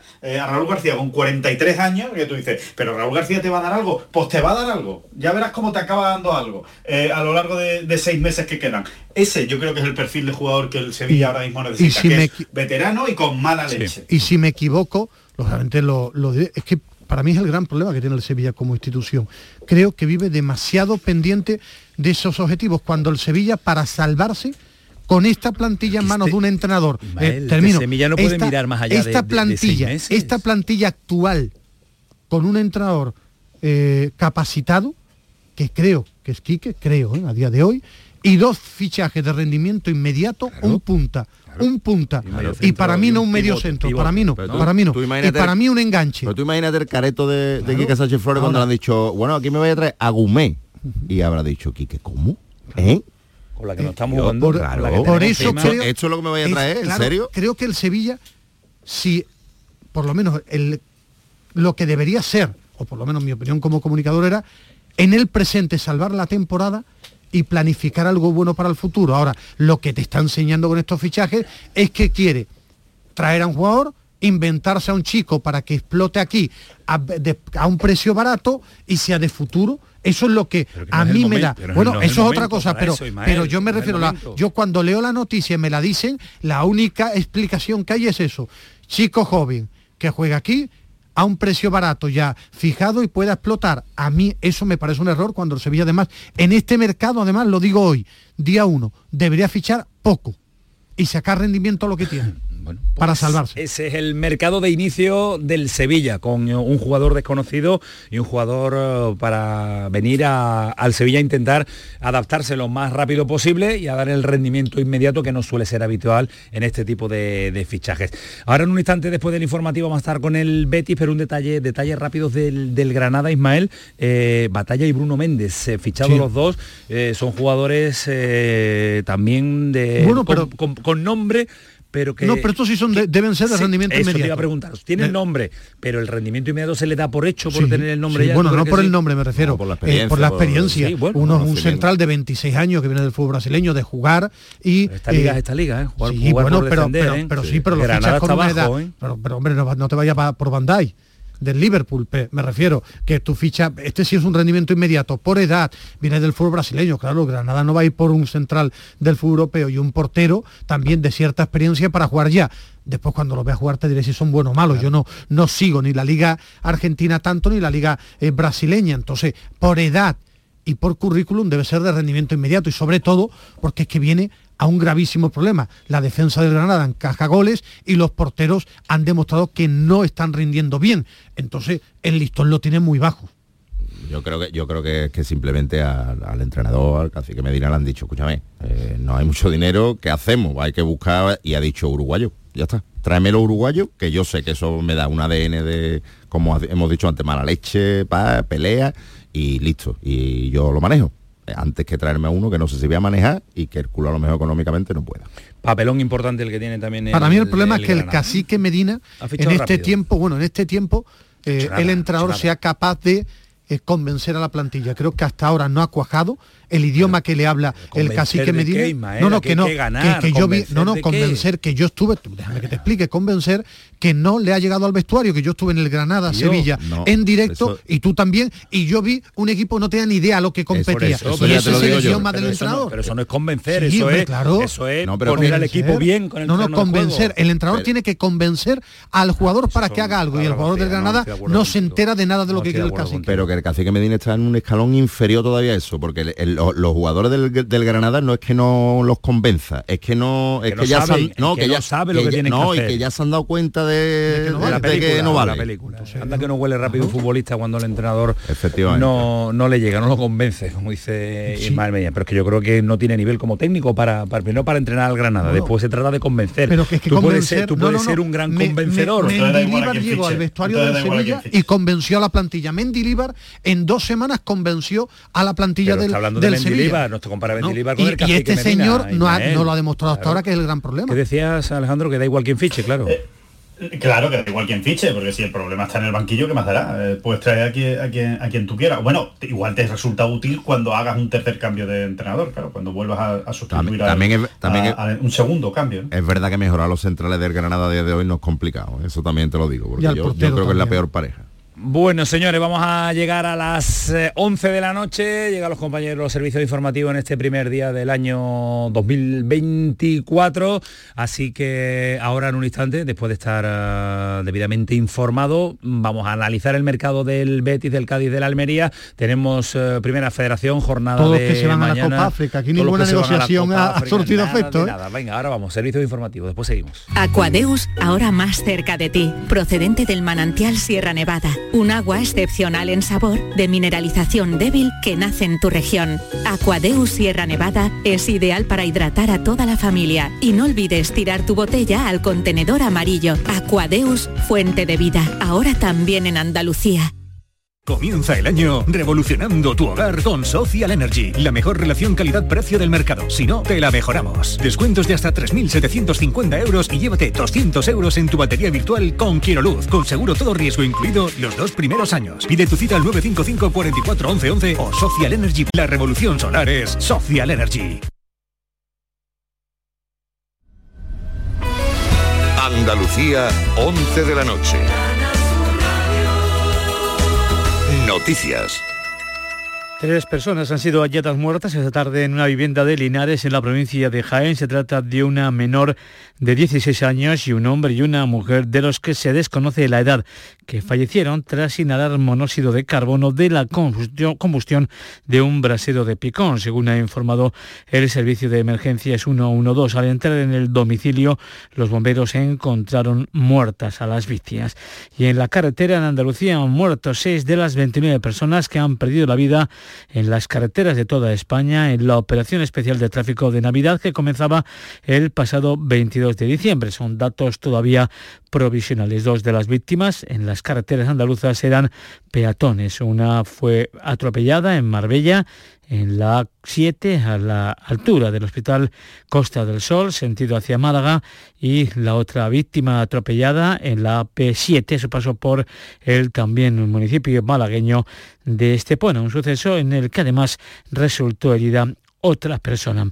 Y Andalucía tiene poco más del 20% de agua acumulada en sus embalses, casi mil hectómetros cúbicos menos que hace un año, aunque los primeros días de 2024 estarán protagonizados por diversos episodios borrascosos que dejarán precipitaciones en la mayor parte de Andalucía. El avance de la AEMED para los primeros meses del año no indica un cambio de tendencia. Por tanto, parece que seguiremos en una situación de sequía extrema. En su mensaje de fin de año, el presidente de la Junta calificaba la escasez de agua como una amenaza común que comparten muchos entornos naturales de España y en el mundo y un peligro para el sustento de los andaluces. La sequía histórica que sufrimos va mucho más rápida que las obras que estamos ejecutando.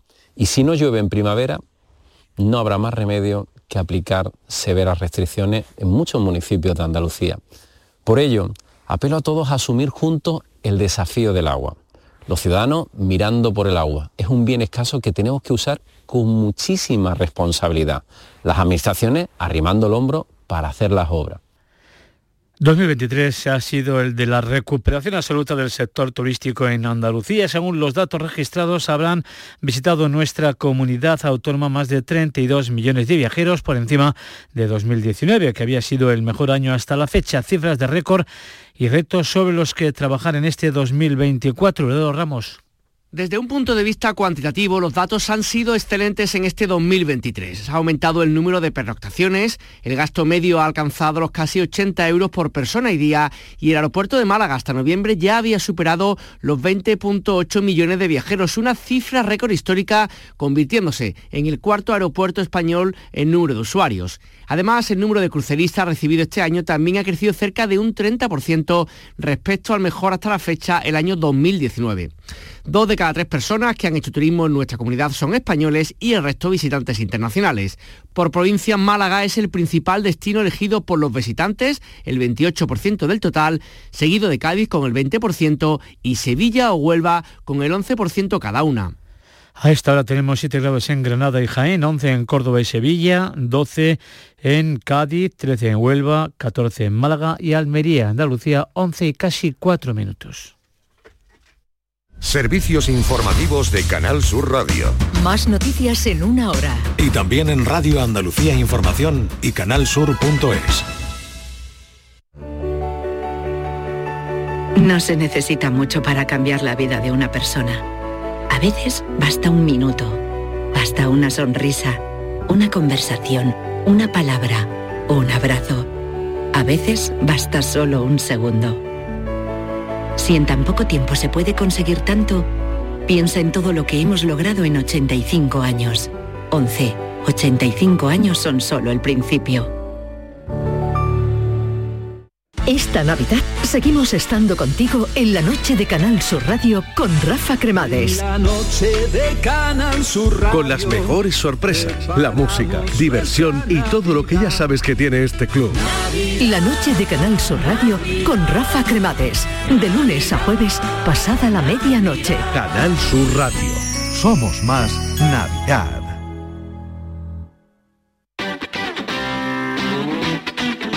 El pelotazo de Canal Sur Radio con Antonio Caamaño.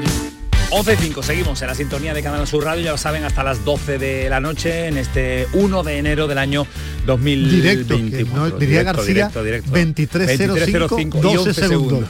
del día 1 No de es enero. tortillón. Y Eh, Alejandro no es tortillón tampoco, ¿no? No, Alejandro está ahí, Alejandro está ahí y ¿Cómo voy a además... ser tortillón? Tortillón el Claro, que... metéis, metéis, metéis grabadas mis opiniones, impresionante los debates.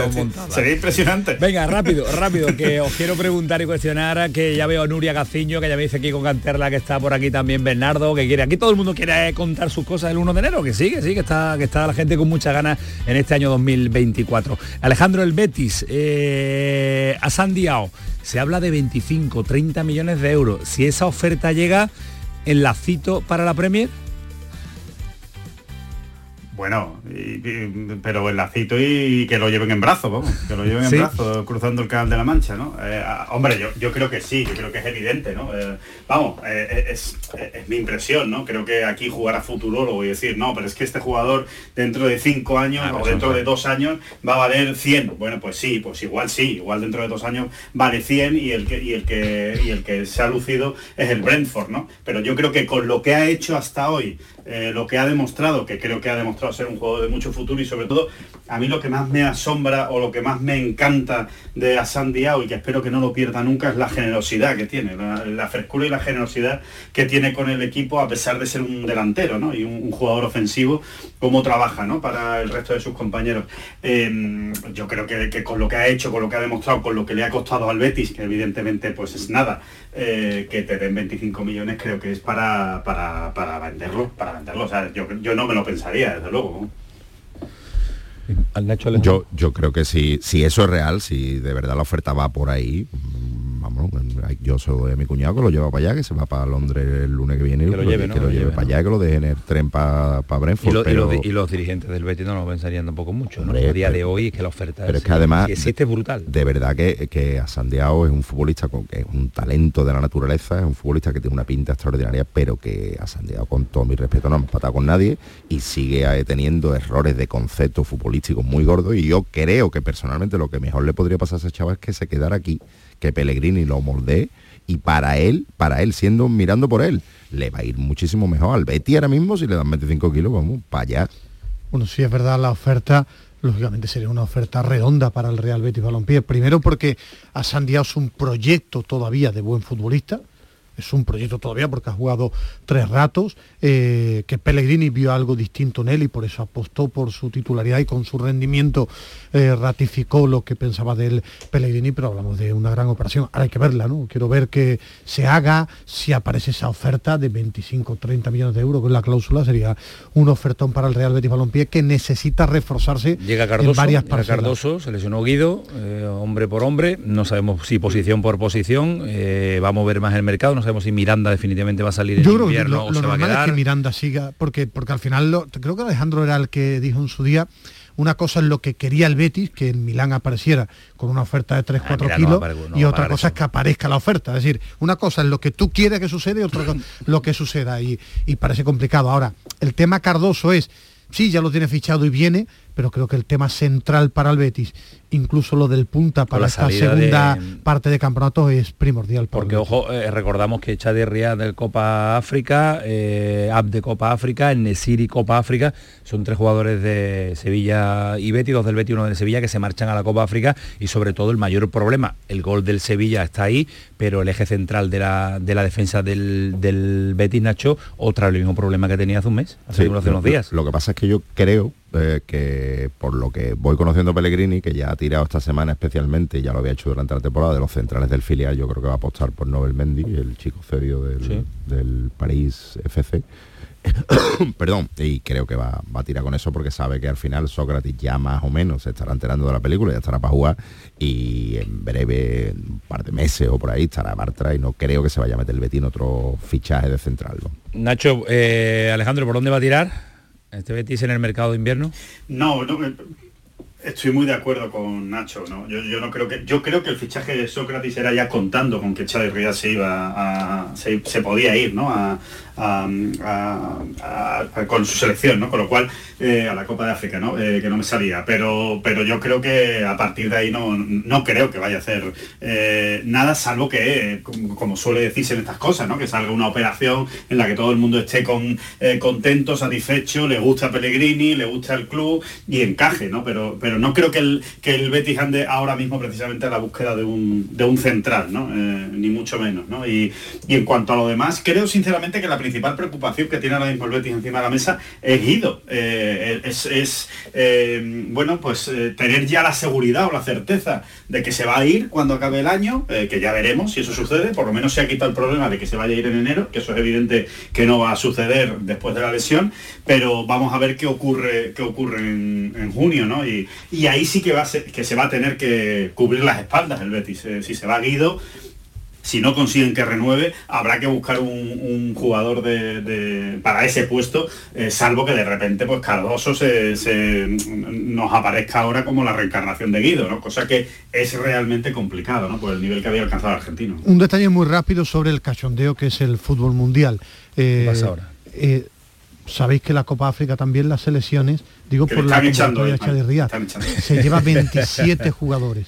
27. Remarco esto porque al final es que van a ir jugadores a la Copa África que no van a jugar, que van a estar un mes fuera y no van a jugar los clubes en plena competición, con el dinero que lo cuesta y antes ya, ya se pasó de 18 a 23.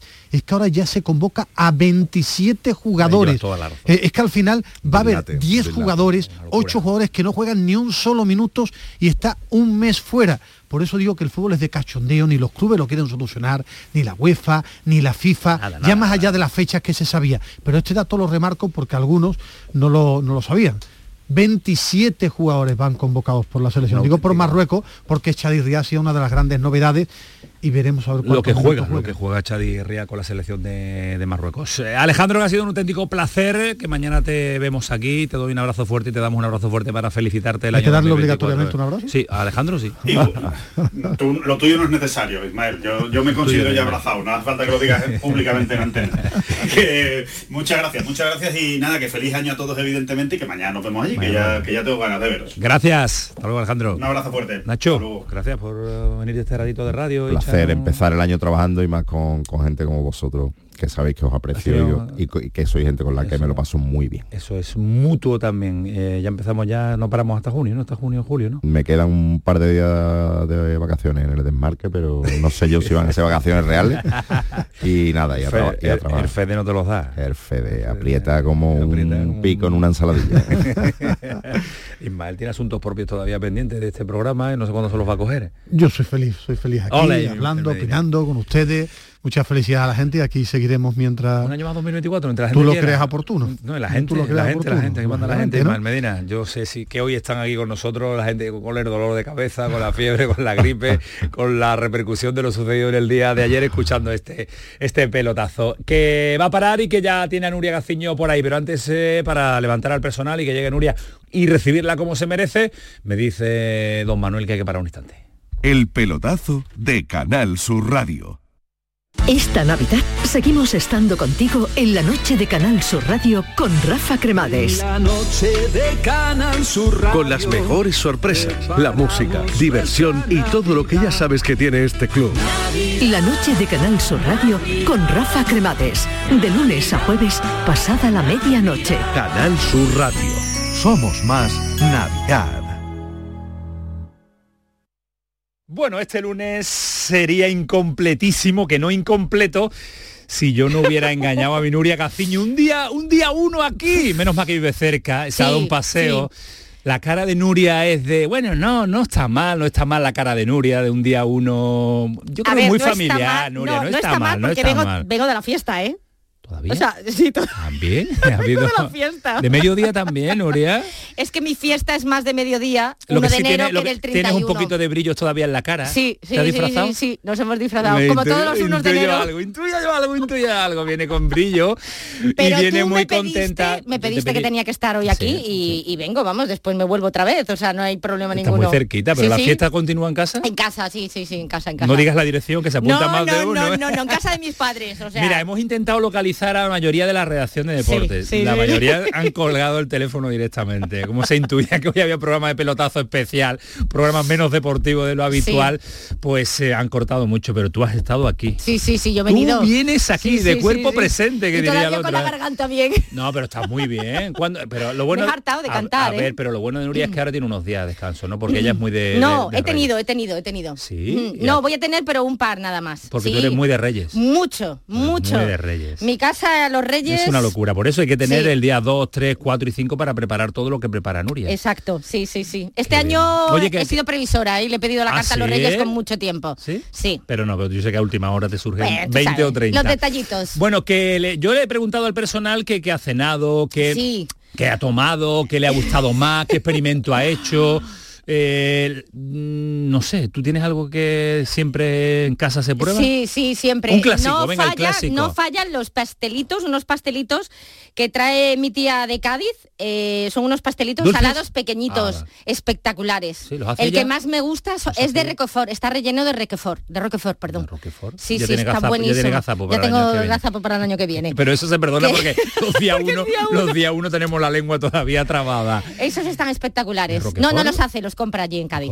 Sí, sí, sí, Vamos a sí. preguntar a la tita a ver dónde, Sí, sí, dónde los están compra. buenísimos, ¿tú eres, eso no falta. ¿Tú eres de sopita para recuperar A el cuerpo? A ver, ¿tú eres de sopita? A los días uno la sopa es obligatoria Vamos para a recuperarse el cuerpo. Sí, porque mi madre es muy pesada con la sopa y con el caldo, sobre Sí. todo el caldo es ¿Qué lo que más. ¿Qué le echa? Eh, hierbabuena, que eso me recuerda a mi abuela materna que le echaba eh, bueno. hierbabuena a la sopa. ¿Huevito duro? Oh, me encanta, sí. ¿Jamoncito? Y jamoncito. Qué bueno. ¿Fideito? Pero, pero, no, fideito Fideito no, no, ¿no? Vale, vale. Pero yo no la tomo, porque qué? si yo tomo el caldo o la sopa, ya no como más. ¿Qué me dices? ¿Y un vaso No sé por qué, pero las sopas me llenan muchísimo, entonces nunca las tomo.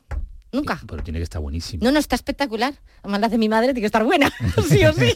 Pero no la tomo, no la tomo. Yo, es yo- lo único que no yo tomo. lo- a- hace años no la tomaba. Mm. pero ya últimamente sí. ¿Será que el estómago de hombre ya adulto, Somos mayores. el estómago como que se recupera Y pa'l bien? fresquito, pa'l Al fresquito de estos días, la además garganta. Toma efectivamente. te Viene bien, La garganta, toma sí. ese pozo, el Sí, estómago, ahí. y dice, ahora échame ¿Ves? poquita cosa. Es que entonces ya no como yo el quesito, el jamón, las gambas, todo eso ya no lo como. Oh, por Dios. ¿Cuándo nos ponemos a dieta, Nuria? Eh, mañana ya. El día 2, no. hay que Sí, sí, sí, el no, no, no, el 2, el 2. El Lo que pasa que me lo salto el 6 con el roscón de Reyes. Claro, por eso te digo. No, pero eh, toda ¿Quién la empieza semana una no. dieta al 2? Yo. Te lo Pero- juro. pero es de mentira, Te no, lo juro. es que no puedo comer más, estoy llena, voy a sí, explotar, por sí, favor, sí, voy a explotar. Y Bueno, pero tú venías para otra cosa. yo venía para Yo otra te he cosa. engañado para otra cosa. Para otra cosa, sí. el- ¿Te acuerdas cuál era? No, eh, no me acuerdo. ¿No me vas a preguntar por lo que hacemos en estos días y ya está? ¿O No, había algo no, más? no, yo sé que tú habías preparado más. y además sé que lo traes. Lo más me estás engañando. Porque este año 23 que hemos terminado ha Sí. habido multitud de eventos, pero el 24 viene, Viene y cargado. Nuria, que es pues mm, la más ordenada de la redacción, la que tiene en su carpeta por meses dividido qué eventos tenemos, Hmm. eh, qué competiciones, qué mm, eh, deportistas andaluces vamos a más o menos intuir que, que- que vamos a tener. Hmm. Eso sí, el Sevilla ya no juega en Europa. Bueno, Tenemos al Betis en la Conference, que No va dentro nada. de nada. Tenemos eh, a grandes rasgos un europeo que en Alemania. no tenemos pasa unas nada porque Olimpiadas. vamos a estar muy entretenidos. ¿Vamos a tener cosas seguro? Sí, ¿Tú le prometes a los cosas. oyentes del pelotazo que vamos a tener cada Sí. mes un evento importante? Sí, lo traigo así a grandes rasgos. Venga, vale, porque dale. es que hay mucho material claro, y mucha claro. competición. Venga, vale. Es imposible Vale. empezar aquí a desgranar No, porque la gente se nos va. Porque si no, no paramos. No, no, por eso te digo que se nos No, va. que Eso la poco gente, a poco. ver, que la gente está en casa ahora con el auricular puesto, con el pijama, cosa que tú no has traído. No sé si lo llevarás debajo. No, sí, no, sí. que me he disfrazado Ah, hoy. vale, Me he disfrazado, vengo Vale. todavía con un poco La gente de... está en el sofá y lo que quiere es que le demos más o menos las pinceladas más importantes. Mira, si te parece, empezamos lógicamente por el Enero. mes de enero porque estamos, Estamos en, en enero, enero. ¿vale? Eh, que Venga. viene bastante, bastante eh, apretadillo, ¿vale? Eh, este próximo fin de semana no tenemos liga, porque la tenemos Copa. en tres semanas, tenemos copa, ¿vale? Mañana Liga, tenemos liga, no hay andaluces, pero mañana. El 3 son los andaluces, Los el miércoles, ¿no? Que es el Granada-Cádiz a las 5 y a las 7 y cuarto el Celta-Betis. exactamente. Y luego ya el día 4, a las 5 Sasuna Almería, a las 7 y cuarto Sevilla Atleti de Bilbao, ¿vale? Ya para el fin de semana la Copa del Rey. Eh, la cuestión es que el fútbol no para, hijo mío, que no nos aburramos. Solo tres equipos andaluces en la Copa. Málaga, Sevilla Betis, ¿no? Qué horror. O sea, lo- qué poco. Y además, Antonio, cuidado, cuidado Con esta rivales, ronda. con los rivales. Es que mm, no son ninguna tontería, no me gusta ninguno de los tres. Málaga, Real Sociedad, Exacto, la Real Sociedad, que está como un tiro. El Alavés como un Betis, tiro. ¿no? Dos equipos de primera. Cuidado. En. Sí, el Alavés es No, mejor, no, no, es favorito el el Betis, pero primera, sí. el Alavés de primera y en su casa. Y el Racing de Ferrol Y luego el Sevilla. Racing de Ferrol, que es que lo está haciendo muy bien. Mm, Este Sevilla, además.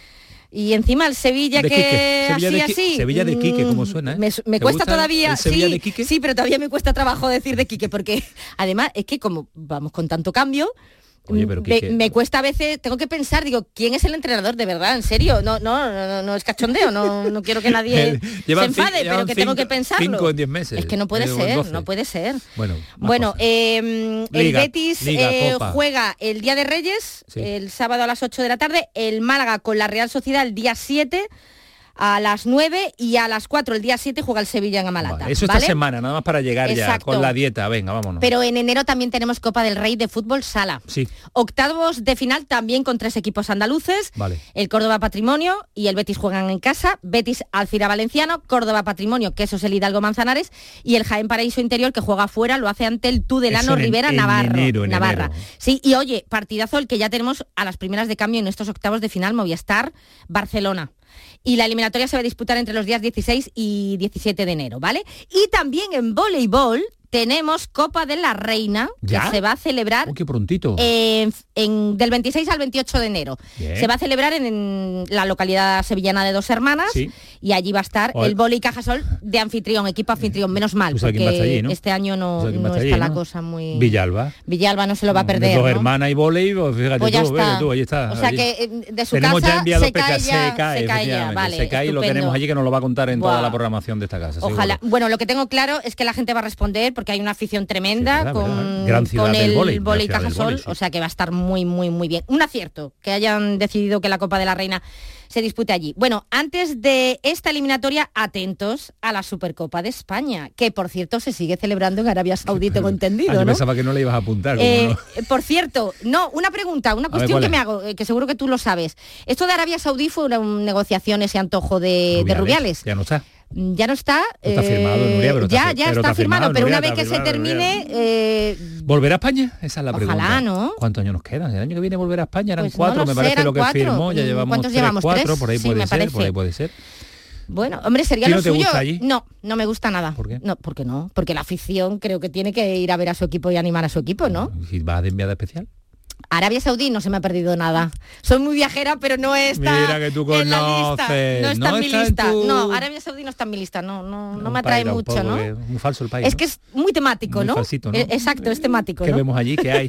Claro. ¿Qué antigüedades hay? ¿Qué tienen allí para ver? A mí me gusta una piedra antigua, lo siento. O sea, aquí a mí que me manden a ruinas. El miércoles 10 de enero a las 8 de la tarde es la primera semifinal, Real Madrid Atlético de Madrid, y el jueves 11 de enero también a las 8 la otra, Barcelona Osasuna, o sea, ya a la Ah, vuelta de la ha- la han- semana que Han viene. buscado una final Madrid-Barça. Sí. Sí, qué listos son. Qué monería. Qué pues monería. como quede Atlético de Madrid Osasuna me ¿Todo voy a eso en enero, Nuria? En enero. Madre mía. También en enero hay que estar pendiente, eh, o mejor dicho, eh, o mejor dicho, yo diría que hay que disfrutar del balonmano, más que estar pendiente. ¿En enero? Sí, te cuento, porque el Costa del Sol Málaga Sí. ha hecho historia, eh, sigue haciendo historia en la EHF Europa League.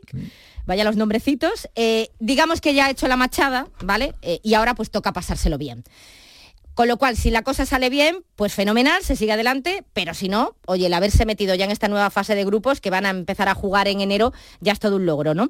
Eh, van a jugar los dos primeros partidos en el Martín Carpena, que es un escenario de altura, así que el domingo 7 de enero, o sea, este próximo fin de semana con la Copa, a las 6 de la tarde, el Carpena va a albergar el choque entre el Sola HK noruego con el Costa del Sol balonmano. Vale, vale, vale. El segundo encuentro será el domingo 21 de enero a las 6 frente al Moderson húngaro y ya el choque frente al Targu Yu rumano, creo que se pronuncia así, tendrá que ser el domingo 11 de febrero a las 6 en Antequera. ¿Por qué? Porque el Martín Carpena acoge esa semana la disputa de la Copa del Rey de Baloncesto Eso es en febrero, del 15 al 18 de febrero. Y el Unicaja estará como equipo anfitrión. Anfitrión. Y O sea que además actual, campeón de la Copa del Correcto. Rey de Baloncesto, que defiende título. Eso, suele- eso suelen decir que no es buena señal, ni anfi- anfitrión y defender título, pero es va a romper esa ¿Sabes lo que te digo? Que me da igual. que da igual, la es gente se lo va a pasar pipa. ¿Te lo pides? ¿Quieres ir? ¿Quieres ir? Venga, vamos a echar el Con ratito, ¿no? Tirado, con Juan Carlos Tirado En febrero, claro, sí, sí. Ah, que nos hecho el, Málaga, lo que febrero, sea, qué ¿no? maravilla. Sí, ¿no? Maravilla. A ver, febrero es una época muy bonita ya. ¿Sí? Me gusta ya carnavales, me, Eh, me vengo arriba. Mira, que vino con la valla, que en febrero es carnaval. ¿Qué días son los carnavales, Nuria? Pues ahí me pillas, porque el 9 de enero empieza el concurso. El 9 de enero. Sí, me empieza, pillas. Con lo cual la final, uy, uy, uy, me has pillado, puede ¿eh? ser, puede ser. Yo voy eh, partido a partido. Puede ser el final de febrero la, la final más o menos. Puede mucho, ser. ¿no? eh, Mucho, mucho, mucho tiempo. Mira, en febrero Es que este año es verdad que la Semana Santa viene antes. Es que viene todo este viene año muy pronto. rápido, sí. Claro, Eh, claro, Final claro. de marzo es Semana Santa, así que lógicamente Carnaval tiene que ser también a mitad de febrero. Pues mira, la final es el viernes 9 de febrero. Es, eh, o sea, ¿Tan primer fin de semana. eh, claro, porque empieza el 9 ¿Te ya de ya? enero. ¿Te has pedido, te has pedido los días? Eh, eh, estoy en ello. Espérate que tengo que ir partido a partido, poco a poco. No me pide, estreses, no me estreses. Venga, vamos, febrero. Bueno, febrero. Que empieza con la... Liga de las Naciones de la Selección Femenina de Fútbol. ¿Cuándo? ¿Cuándo? No, es del 23 al 28 de febrero, A o sea, final, finales de final. febrero, ¿vale? España ejerce de local, le ha tocado los Países Bajos en semifinales, ¿vale? La otra la van a No jugar. me gusta Países Bajos, me gusta Holanda. Dice todos los días en el pelotón. Ahí estoy de acuerdo con él. Yo me quedé también en Holanda. Me cuesta trabajo decir los Países, Bajos, porque además es los Países Bajos, no Países Los- Bajos. Los, los Países Los Bajos. Países Bajos, con el decirlo, artículo. Bueno, la otra semifinal, Alemania-Francia. Ojo aquí, Antonio, porque las finalistas eh, ya saben que eh, van a conseguir el billete olímpico, las finalistas de la Liga de las Naciones, pero las francesas tienen asegurado su puesto en los Juegos de París, al ser el equipo anfitrión. Así que si Francia pasa a la final, si Francia pasa a la final, su plaza quedaría libre, con lo cual ya sí es muy importante Ah, qué bueno. el partido por el tercer y cuarto puesto. Es decir, que el que consiga quedar tercero, si Francia pasa a la final, tendrá Eh, billete nosotros olímpico. vamos- nosotros vamos a Sí, bueno, yo confío en que España ganarla, gane. equipazo que tenemos. Claro. En fin, eh, los equipos que van a actuar como locales, ya lo he dicho, España y Francia. Una vez se disputen estos partidos, se definirá la sede de la final y del partido de consolación si la selección española gana en la final va a actuar como local.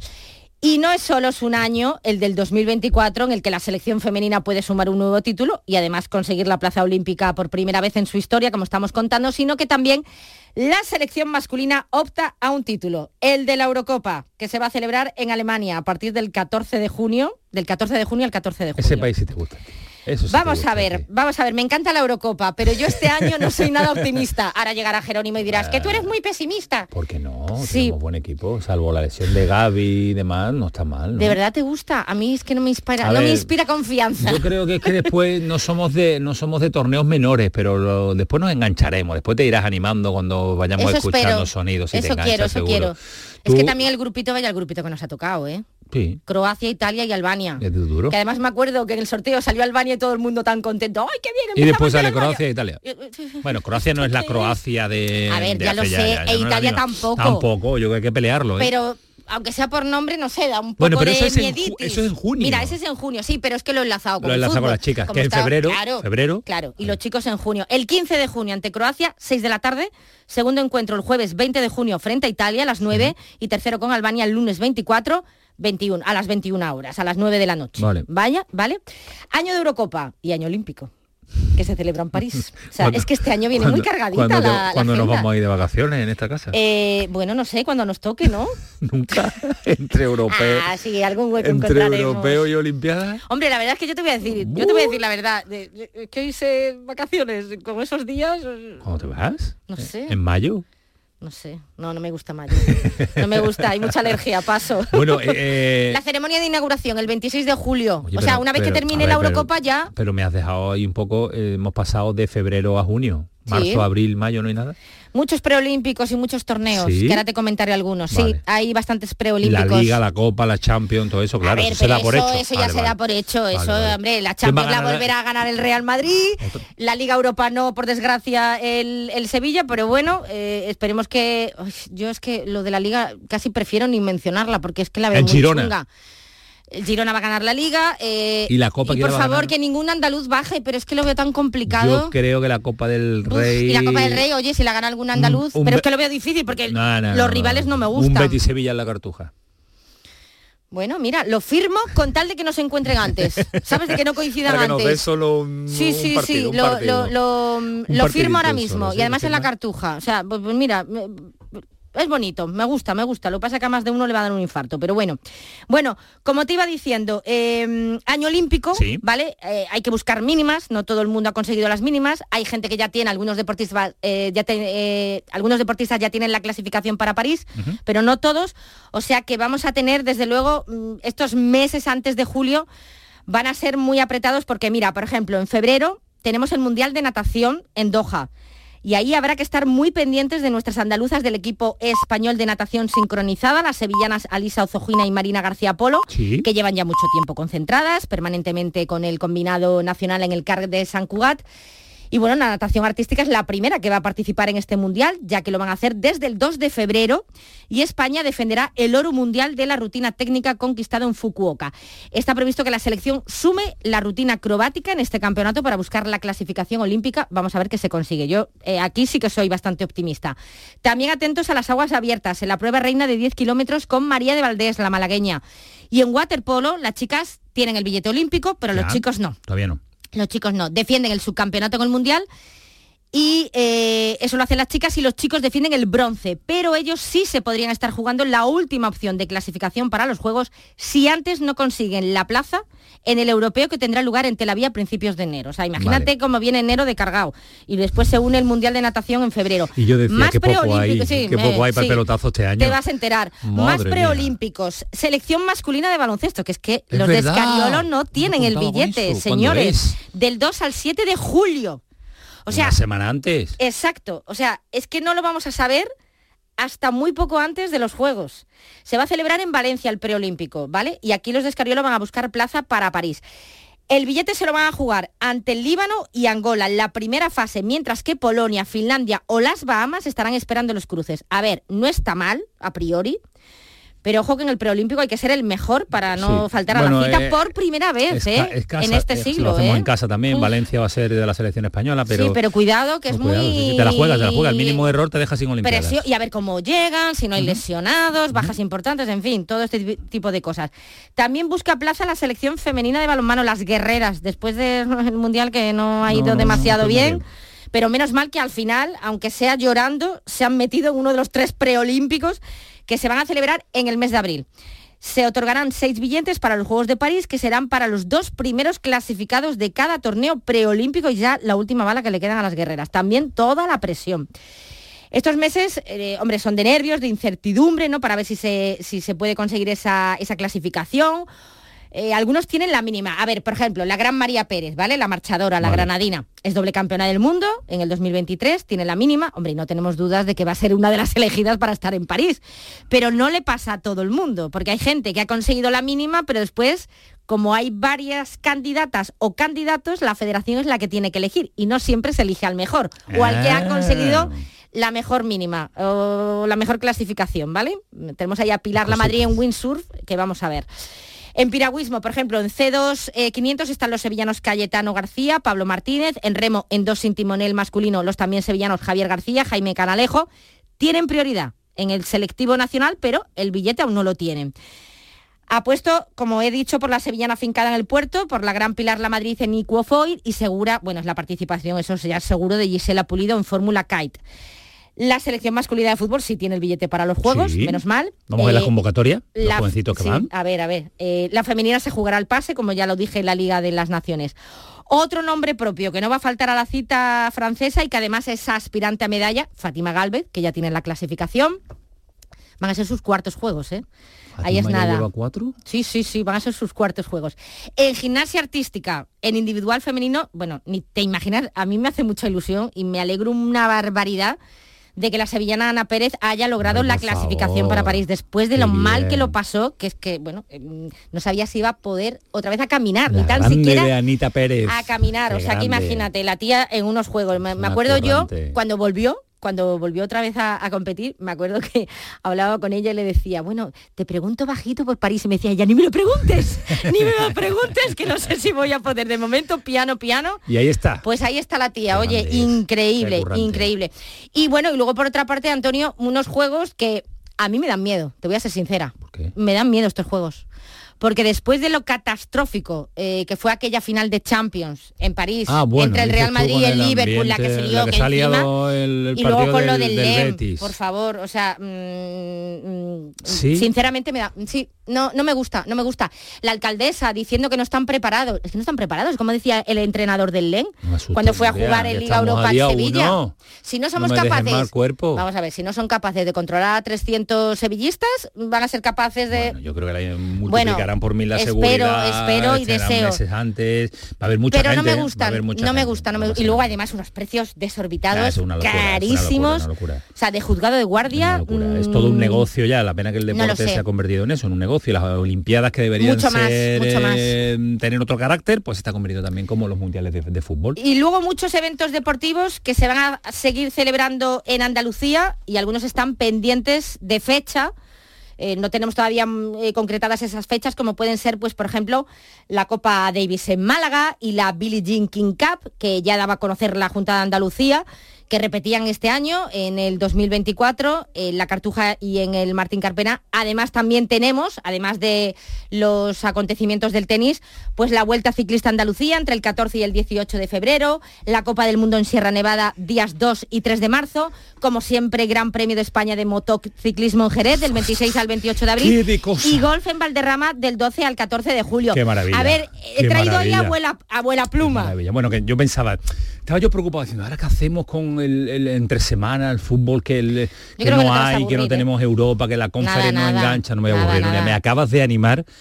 Vamos, me acabas de dar. Y esto Pásame es, esa y documentación. esto ¿eh? y esto es un poco por encima, o sea que no modo, que que no me ha dado mucho tiempo a, no a te indagar, no te a entiendo. indagar, ¿eh? pero bueno. ¿Te comiste todas las uvas? Mira, me comí todas las uvas. Sí. Y luego otra cosa. ¿Tú las pelas? eh, depende del día. Este año las he pelado, me ha dado por pelarlas y les quito hasta el hueso, o sea que imagínate. Ah, Ojo, no repito, así, eso es un puré. ojo, repito, yo las como en España y después las como en Canarias, con lo cual también en Portugal. Eh, eh, como son una hora menos, yo repito. ¿Las comes dos veces? Las como dos veces, en la península eh, y, en, y en de- Canarias y Portugal, pero ¿vale? Que es ¿y una hora qué menos. pones? ¿Después la televisión Claro, portuguesa? sigo a... No, no, sigo a los canarios, sigo a los canarios. Y eh, el día 1 de enero, es decir, hoy vengo precisamente de hacer queimada, de hacer queimada en mi Ah, casa. la galleguiña, que me gusta. La queimada, ojo para- que la queimada la hace el sevillano de la casa, ¿eh? No que hay un sevillano, que es mi marido, el pollo, y es el, experto, pollo, ¿qué es el experto, sí. ¿Le sale bien? Pues le enseñaron en Coruña, una leonesa le enseñó en Coruña a hacer la queimada. La hace espectacular. ¿En Entonces hacemos el conjuro, nos disfrazamos todos de brujas Y ya, y quitar y, las... eh, y entonces van todos los, las Los malas energías las que este año de verdad mm, hemos tenido que hacer mucha limpieza en mi casa. Pásate Entonces- por la mía. pero ya estoy bendecida, o sea que Bueno, ya vengo pues, con... Pues dirá al pollo que se pase por el pelotazo y, que, y que no lo libere. Ah, mira, qué chulo. Podríamos hacer una queimada hacerlo, un, sí, esta un semana, día. Y así me libera de los malos Sí, augurios de sí, Ismael sí, sí. Medina, Ah, de mira, qué buena Rodríguez, idea. de Oye, pues Delgado, yo encantada. de estos tíos que vienen... ¿Os disfrazo? Que, tengo los disfraces en casa. Yunu. Saborío. Nuria, que, me- que muchas gracias por venirte, Nada, por gracias a pasar ti, este hombre. ratito. Nada, nada, yo que encantada. El 2024 nos va a traer eh, muchas medallas, muchos triunfos, muchas competiciones, muchas, pero mucha también salud para en el plano personal, que Sí. no nos pase, que no pase nada y que la casa siga bien y que trabajemos mucho. Ojalá, sí, no, no, por Dios, por Dios, por Dios. Bueno, Mira, todo bueno, mirando- positivo, positivo. Me, está positivo. mirando al, al compañero técnico que le ha tocado el marrón también del día uno. ¡Ánimo! Nosotros ¡Ánimo, que podemos! Que seguimos, que nos queda todavía un ratito de este pelotazo especial día uno. Adiós, Nuria, un besito. Chao, feliz año. En la página 3 del libro del bien vivir se dice que cuando viajas, no importa si recorres 30, 500 o 10.000 kilómetros, tampoco el destino. Lo que importa, quizá lo único, es con quién lo hagas. Con el cupón diario de la 11 puedes ganar hasta 500.000 euros de lunes a jueves y practicar el bien vivir. Cupón diario de la 11. Te toca bien vivir. A todos los que jugáis a la 11, bien jugado. Juega responsablemente y solo si eres mayor de edad. La mañana de Andalucía sigue contigo. También en Navidad. Con toda la actualidad y el avance de las noticias del día, con el mejor humor, la diversión y la alegría de estas fechas. La mañana de Andalucía. Esta Navidad también contigo, con Paco Ramón y Beatriz Rodríguez. Canal Sur Radio. Somos más Navidad. El pelotazo de Canal Sur Radio con Antonio Caamaño. Pues aquí seguimos un ratito más hasta las 12 de la noche, 21 minutos por delante, para saludar a Bernardo Ruiz, que ya lo, le felicitamos la, la llegada del nuevo año al inicio de este programa y voy a hacerlo de nuevo porque le hemos dado un ratito para estar con la familia en este instante y vuelve a estar con nosotros para hacernos la carta de los Reyes Magos de los equipos de Primera Federación. Bernardo, ¿qué tal? Muy buenas de nuevo. ¿Qué tal, Camaño? Muy buenas. ¿Ya ha cenado con la familia? ¿Está reunido, sigue reunido la familia o no? Sí, sí, sí. Yo me he retirado a mi aposento, a mi despacho, para comparecer en riguroso directo a las Correcto. 23.39 de la noche en el pelotazo. unas horas pocos habituales para ti, yo creo que te molesta el pelotazo y te molesta hasta la familia ya a esta hora, ¿eh? Eh, La hora es indigna de una persona seria, pero el trabajo es la máxima expresión. responsabilidad. Oye, eh, ¿qué te has pedido para este 2024? Si se puede saber, ¿tú eres de pedir deseos o no? Sí, salud, trabajo y, y sobre todo amor, amor de mi familia. Vale, me gusta, eso es muy bonito, eso es muy bonito. Bueno, y si pedimos una carta a los Reyes Magos de los equipos de Primera Federación, ¿por dónde irías? La carta de los Reyes Magos de los conjuntos de la Primera Federación, creo que absolutamente todos pedirían un delantero goleador. Gol. Efectivamente, es la principal necesidad de todos cuantos eh, pelean por diferentes objetivos clasificatorios. ¿Y quién se puede Pero gastar sin más? duda claro? alguna, ¿Quién se puede gastar más? Eh, ¿Quién se puede gastar claro, menos? ¿Quién puede tenerlo? ¿Quién no puede tenerlo? Claro, es que eso es muy relativo. Efectivamente. Y quizá Atlético Sanluqueño y Linares Deportivo, sobre todo el Linares Deportivo, sean junto al San Fernando los principales animadores del mercado de fichajes, porque Abel Gómez, el técnico del Recreativo de Huelva, ya ha avisado. Habrá matices, habrá retoque, pero con ambición y con esperanza, pero no con obligación. El objetivo no es el playoff de ascenso. Matizado queda, matizado queda. Eh, otro delantero que haga falta, por ejemplo, ¿dónde? ¿Dónde lo ubicarías? El Algeciras busca potenciar su línea de ataque. Eh, quizás el Málaga busque un jugador eh, que sea capaz de asumir los roles de pivote y central, que es una línea que debe de potenciar en las próximas semanas. Y, el Córdoba está buscando en el mercado pequeños retoques de una plantilla que ahora sí compite a un nivel sobresaliente y que el próximo jueves se enfrenta en un partido auténticamente de alto voltaje al Real Madrid y Castilla en el Arcángel, en un partido además que será una auténtica fiesta navideña para los más pequeños y habrá recogida de peluches y con cientos de, niños en las gradas, sin duda alguna. Hablamos del mercado de fichaje que se abre mañana para fútbol profesional, primero, segunda federación, eh, primera y segunda de, la Liga Española. En primera federación, segunda y tercera se abre también mañana otra ventana, porque la tercera terminó muy tarde, ¿no? Eh, primera y segunda federación sí, Mañana se abre la ventana de fichaje hasta el próximo 31 de enero. Y en tercera federación no hay una ventana eh, propia ahora, sino que se mantiene abierta desde el inicio del pasado verano, pero se cierra también el 31 de enero, es decir, eh, existe la continuación y enero eh, sí que es cierto que es un mes con, con una intensidad de operaciones sobresaliente habitualmente. Dinero poco, movimientos intuyes muchos. Sí, muchísimas rescisiones de contrato, intercambio de jugadores, ya ha habido algunos, ¿no? Pepe Mena ha sido una de las primeras operaciones antes incluso de que se abra el mercado, que ha abandonado el Linares Deportivo para comprometerse con, con el Antequera y habrá más, habrá más porque va a ser un mercado especialmente intenso, pero sin capacidad de inversión. Rescisiones y posterior intercambio de cromos. Va a ser la, tónica habitual de, la primera federación. O, originalidad. precisamente que la Antequera, que recientemente significó la renovación de su entrenador, de Javier Medina, en el que han reiterado su confianza en los últimos días. Vamos a ver si son capaces de, eh, bueno, o, más que son capaces, eh, el Antequera es capaz de aguantar la presión de las ofertas que puede recibir por este, por este entrenador. De momento ya renovado, renovado queda. Eh, originalidad, por tanto, de los directores deportivos con poco dinero eh, reforzar a las plantillas porque todos los entrenadores van a exigir, algunos más que otros, claro.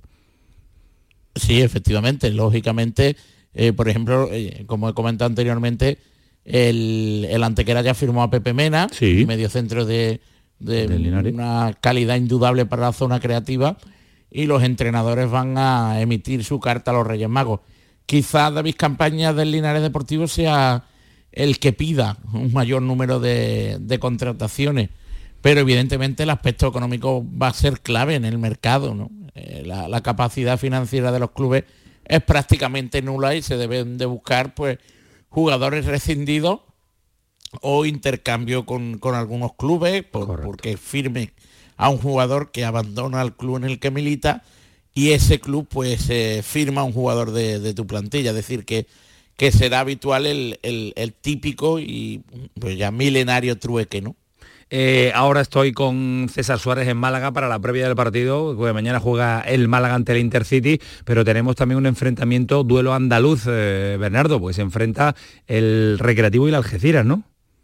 Sí, efectivamente, en el Mirador, en un partido además en el que el Algeciras pretende que la afición acuda en masa por la fecha festiva, con, con un horario excelente, 7 de la tarde, y además pues que un aspecto muy curioso, ¿no? Y es que el Algeciras pretende que los niños sean los protagonistas y estén presentes de alguna manera en el partido que inaugura el 2024 para, para un Algeciras que, pretende pelear por, por la zona alta de la tabla clasificatoria y qué mejor piedra de toque que el decano, el recreativo de Abel Gómez, para comprobar la fiabilidad del proyecto del conjunto de la Menacha. Bueno, pues eh, será uno de los partidos que mañana a esta hora, en el tramo de pelotazo, le contaremos el resultado y el, y el análisis de lo sucedido sobre el terreno de juego. Bernardo, cuídate mucho, descansa, que esto de nuevo vuelve a la actividad diaria, este pelotazo que tanto te necesita y te quiere para este año 2024. Cuídate mucho.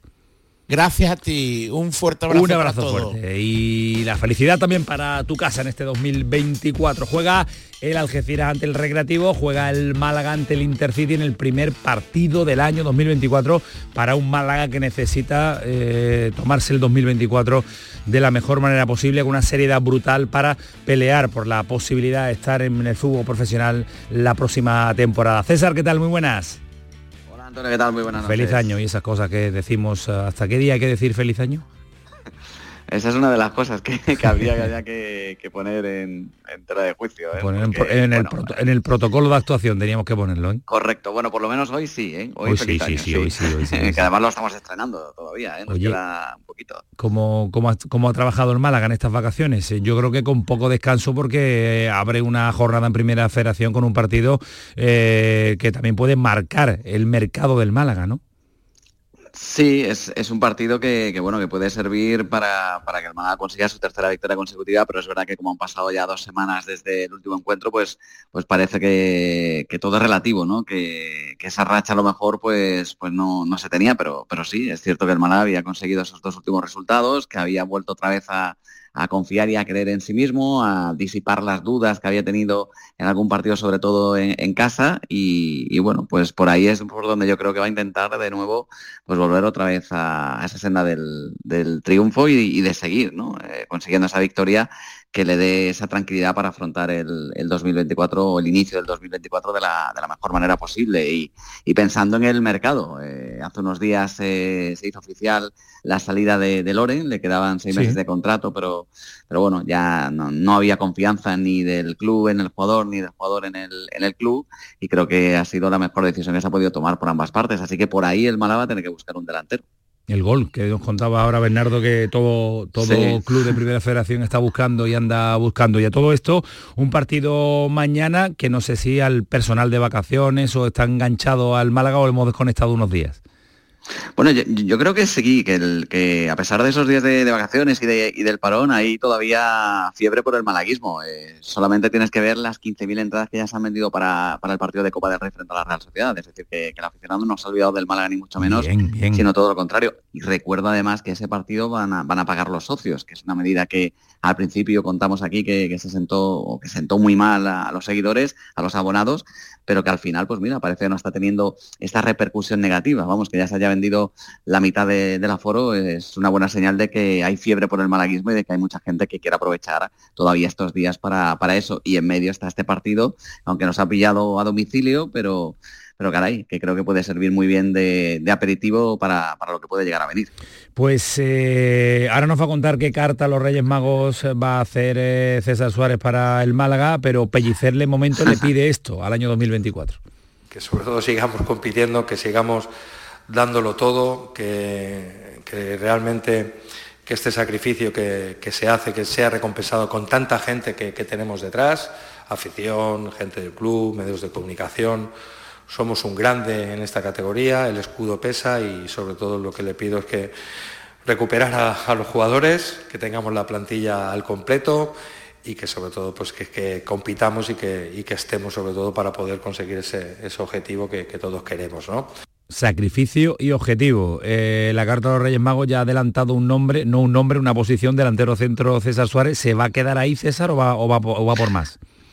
No, va por más, porque además fíjate que las lesiones han golpeado muy fuerte al Málaga en la primera parte del campeonato, sobre todo en la zona de centrales. Eh, el Málaga realmente tenía tres jugadores del primer equipo en esa, en esa zona. Juan de, que está lesionado y lleva ya mucho tiempo y además eh, es reiterativo en los problemas musculares. Nelson Monte, que, también ha tenido una grave lesión y se ha quedado pues solamente con, con un futbolista que es Einar Galilea y ha tenido pues que sacar ahí a Murillo pues de la juventud que, que, tiene para darle un poquito de pues eso de, minutos y adquiriendo experiencia pero el Málaga necesita más para poder luchar por el por el ascenso para poder estar al nivel del Castellón y, del Ibiza necesita refuerzos como te decía no solamente en la delantera sino también ahí en el puesto de defensa central. Y luego la espera como decía Pelli de Pellicer de recuperar algún lesionado tipo Ramón que yo creo que es un futbolista clave en este equipo y en el sistema de Pellicer y que sin embargo todavía sigue inédito esta temporada por culpa de, de varios problemas que, que, bueno que lleva ya también sufriendo el, el, chaval desde hace ya mucho tiempo. Bueno, pues eh, veremos a ver cómo evoluciona y cómo va creciendo o no el mercado de fichajes del Málaga. Y aquí se lo contaremos y nos lo contará César eh, Suárez si ello sucede, que con total seguridad algo va a suceder. Sucederá. Un abrazo, César, cuídate mucho. Venga, un abrazo a todos. Hasta luego, adiós. Pues eh, tramo ya casi final de este pelotazo de 1 de enero del año 2024, nueve minutos para las 12 de la noche. Y queremos recordarles también, porque no podemos olvidar que el pelotazo se inició en septiembre del año 2023, eh, detalles, momentitos eh, y entrevistas mm, muy llamativas, muy interesantes y curiosas que tuvimos en ese año 2023. La idea y el trabajo de Kiko Canterla, que ha sacado cantidad ingente de entrevistas, era poner muchas más. Pero ya saben, como esto es un programa abierto, un programa en el que lo vamos dibujando sobre la marcha, nos queda menos tiempo de lo esperado. Pero por ejemplo, así empezábamos un eh, 4 de septiembre con Vizcaíno, presidente del Cádiz, y con el Yuyu también, que nos dejaba su hora, que nos cedía a las 9 de la, las 10 de la noche. Manolo Vizcaíno, ¿qué tal? Buenas noches. ¿Qué tal? Buenas noches. que me decía, acabo de hablar esta tarde con el Yuyu un ratito. Estaba escuchándolo, eh, he ido a, a pelarme con mi primo Chano y mi primo Chano lo tenía puesto y, y bueno. ¿Está pelado Chano a ti? Mi primo Chano me ha pelado y, Sí, y- sí. y tenía Yuyu puesto y me, me- le he mandado otro otro mensaje. Y Hemos intercambiado mensajes. hemos intercambiado sobre el peso del verano. O el Yuyu está para jugar, ¿eh? El Yuyu está para jugar de Sí, central yo, con Fali, ¿eh? yo no estoy para jugar, pero bueno. No, tú estás mejor. No, estoy mejor, pero todavía me falta por perder.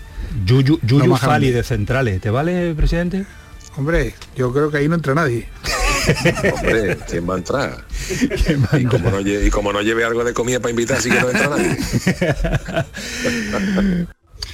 No, no, en diciembre eh, hubo movimientos, pero no podía salir. Hablamos también con Bono. No sentía el momento adecuado para salir y estábamos en una situación complicada. El club eh, peleaba para no descender, entonces eh, yo no, no sentía, ni yo ni Yusef en ese momento que también podía salir, no sentíamos que- que- que era el momento. Yo sí quiero preguntarte, Bono, eh, primero por un compañero tuyo, ¿no? Con el que yo sé que has tenido una relación, de hecho ibais al entrenamiento juntos, eh, y me dicen que es normal, sí, tu hermano menor, como tú le decías a Youssef Nesiri, que tú sabes que lo está pasando mal, ¿no? Y bueno, e- es una realidad, e- eras una persona muy cercana a él. Esa es la primera pregunta, y la otra sí. Un Enesiri que está en la Copa África, que no va a estar en el próximo mes de competición si evoluciona bien eh, el eh, equipo marroquí. Eh, y también estuvo con nosotros un jugador que eh, va a vestir la camiseta nada más y nada menos del Bayern de Múnich. Brian Zaragoza estaba aquí en el pelotazo cuando empezó a explotar en la máxima categoría del fútbol español.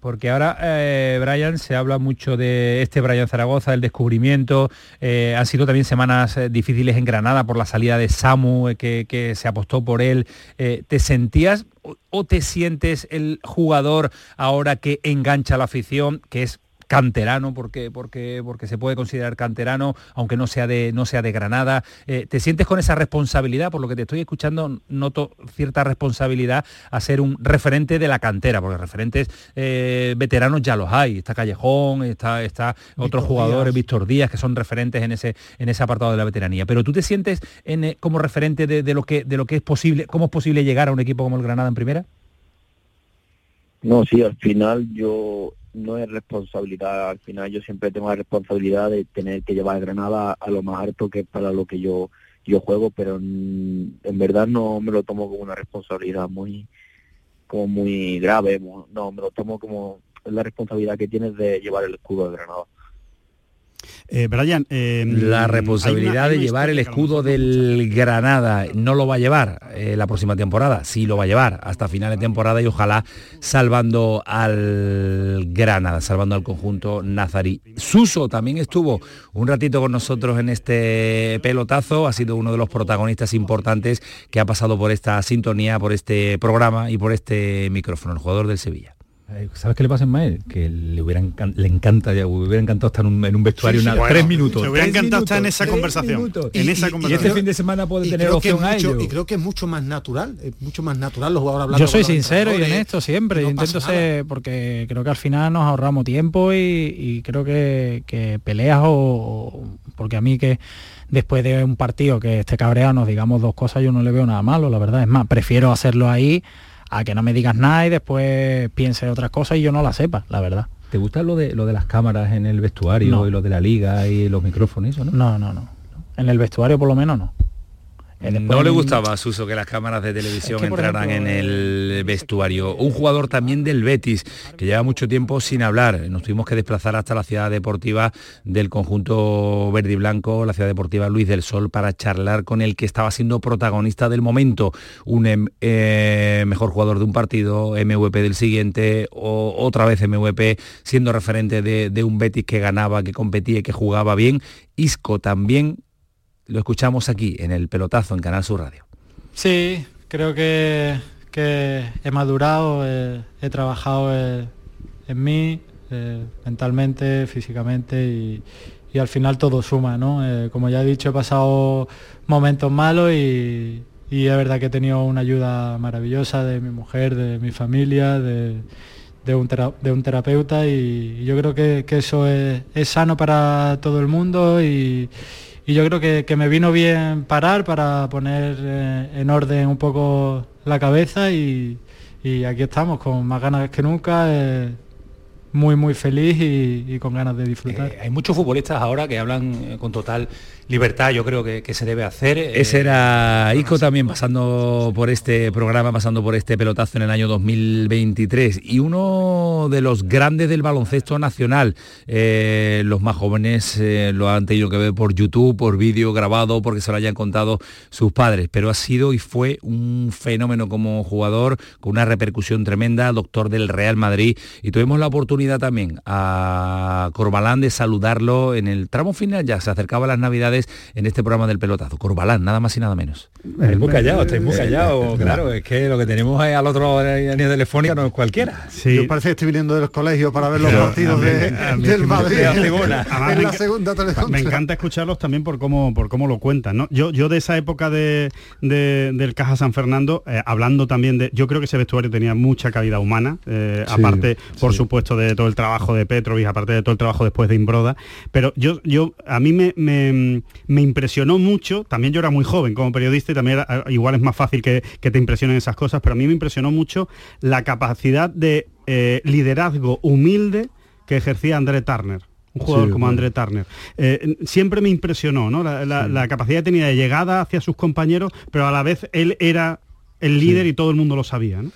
De André Tarnet te, voy a contar una anécdota, pero, pero voy, a, voy antes a reivindicar aquel caja de José Alberto Pesquera que sentó las bases y en aquel caja la calidad humana era muy importante. Nos reunimos hace poco, hace 15 o, dos o tres semanas, todos los que están aquí, el gran Chinche La Fuente, Chuyano, eh, Raúl, Benito eh, Esto ha sido un poquito de, lo, de todo lo que hemos hecho los cuatro meses eh, desde septiembre hasta diciembre. Nos quedan seis por delante, así que lo que esperamos es que este año 2024 sigan con nosotros en esta sintonía, en esta frecuencia, en esta casa y en este programa del pelotazo. Les aseguramos que lo vamos a pasar bien, les aseguramos que se lo vamos a contar absolutamente todo y les aseguramos que vamos a disfrutar juntos. Así que sigan con nosotros, continúen en Canal Sur Radio, que es su casa, y continúen también en el eh, pelotazo. Manuel Hernández estuvo al frente de los mandos técnicos y Kiko Canterla, como siempre, coordinándolo absolutamente todo. Ahora llega a los compañeros de los servicios informativos. Que pasen una buena noche, que disfruten. Hasta luego, adiós. El pelotazo de Canal Sur Radio.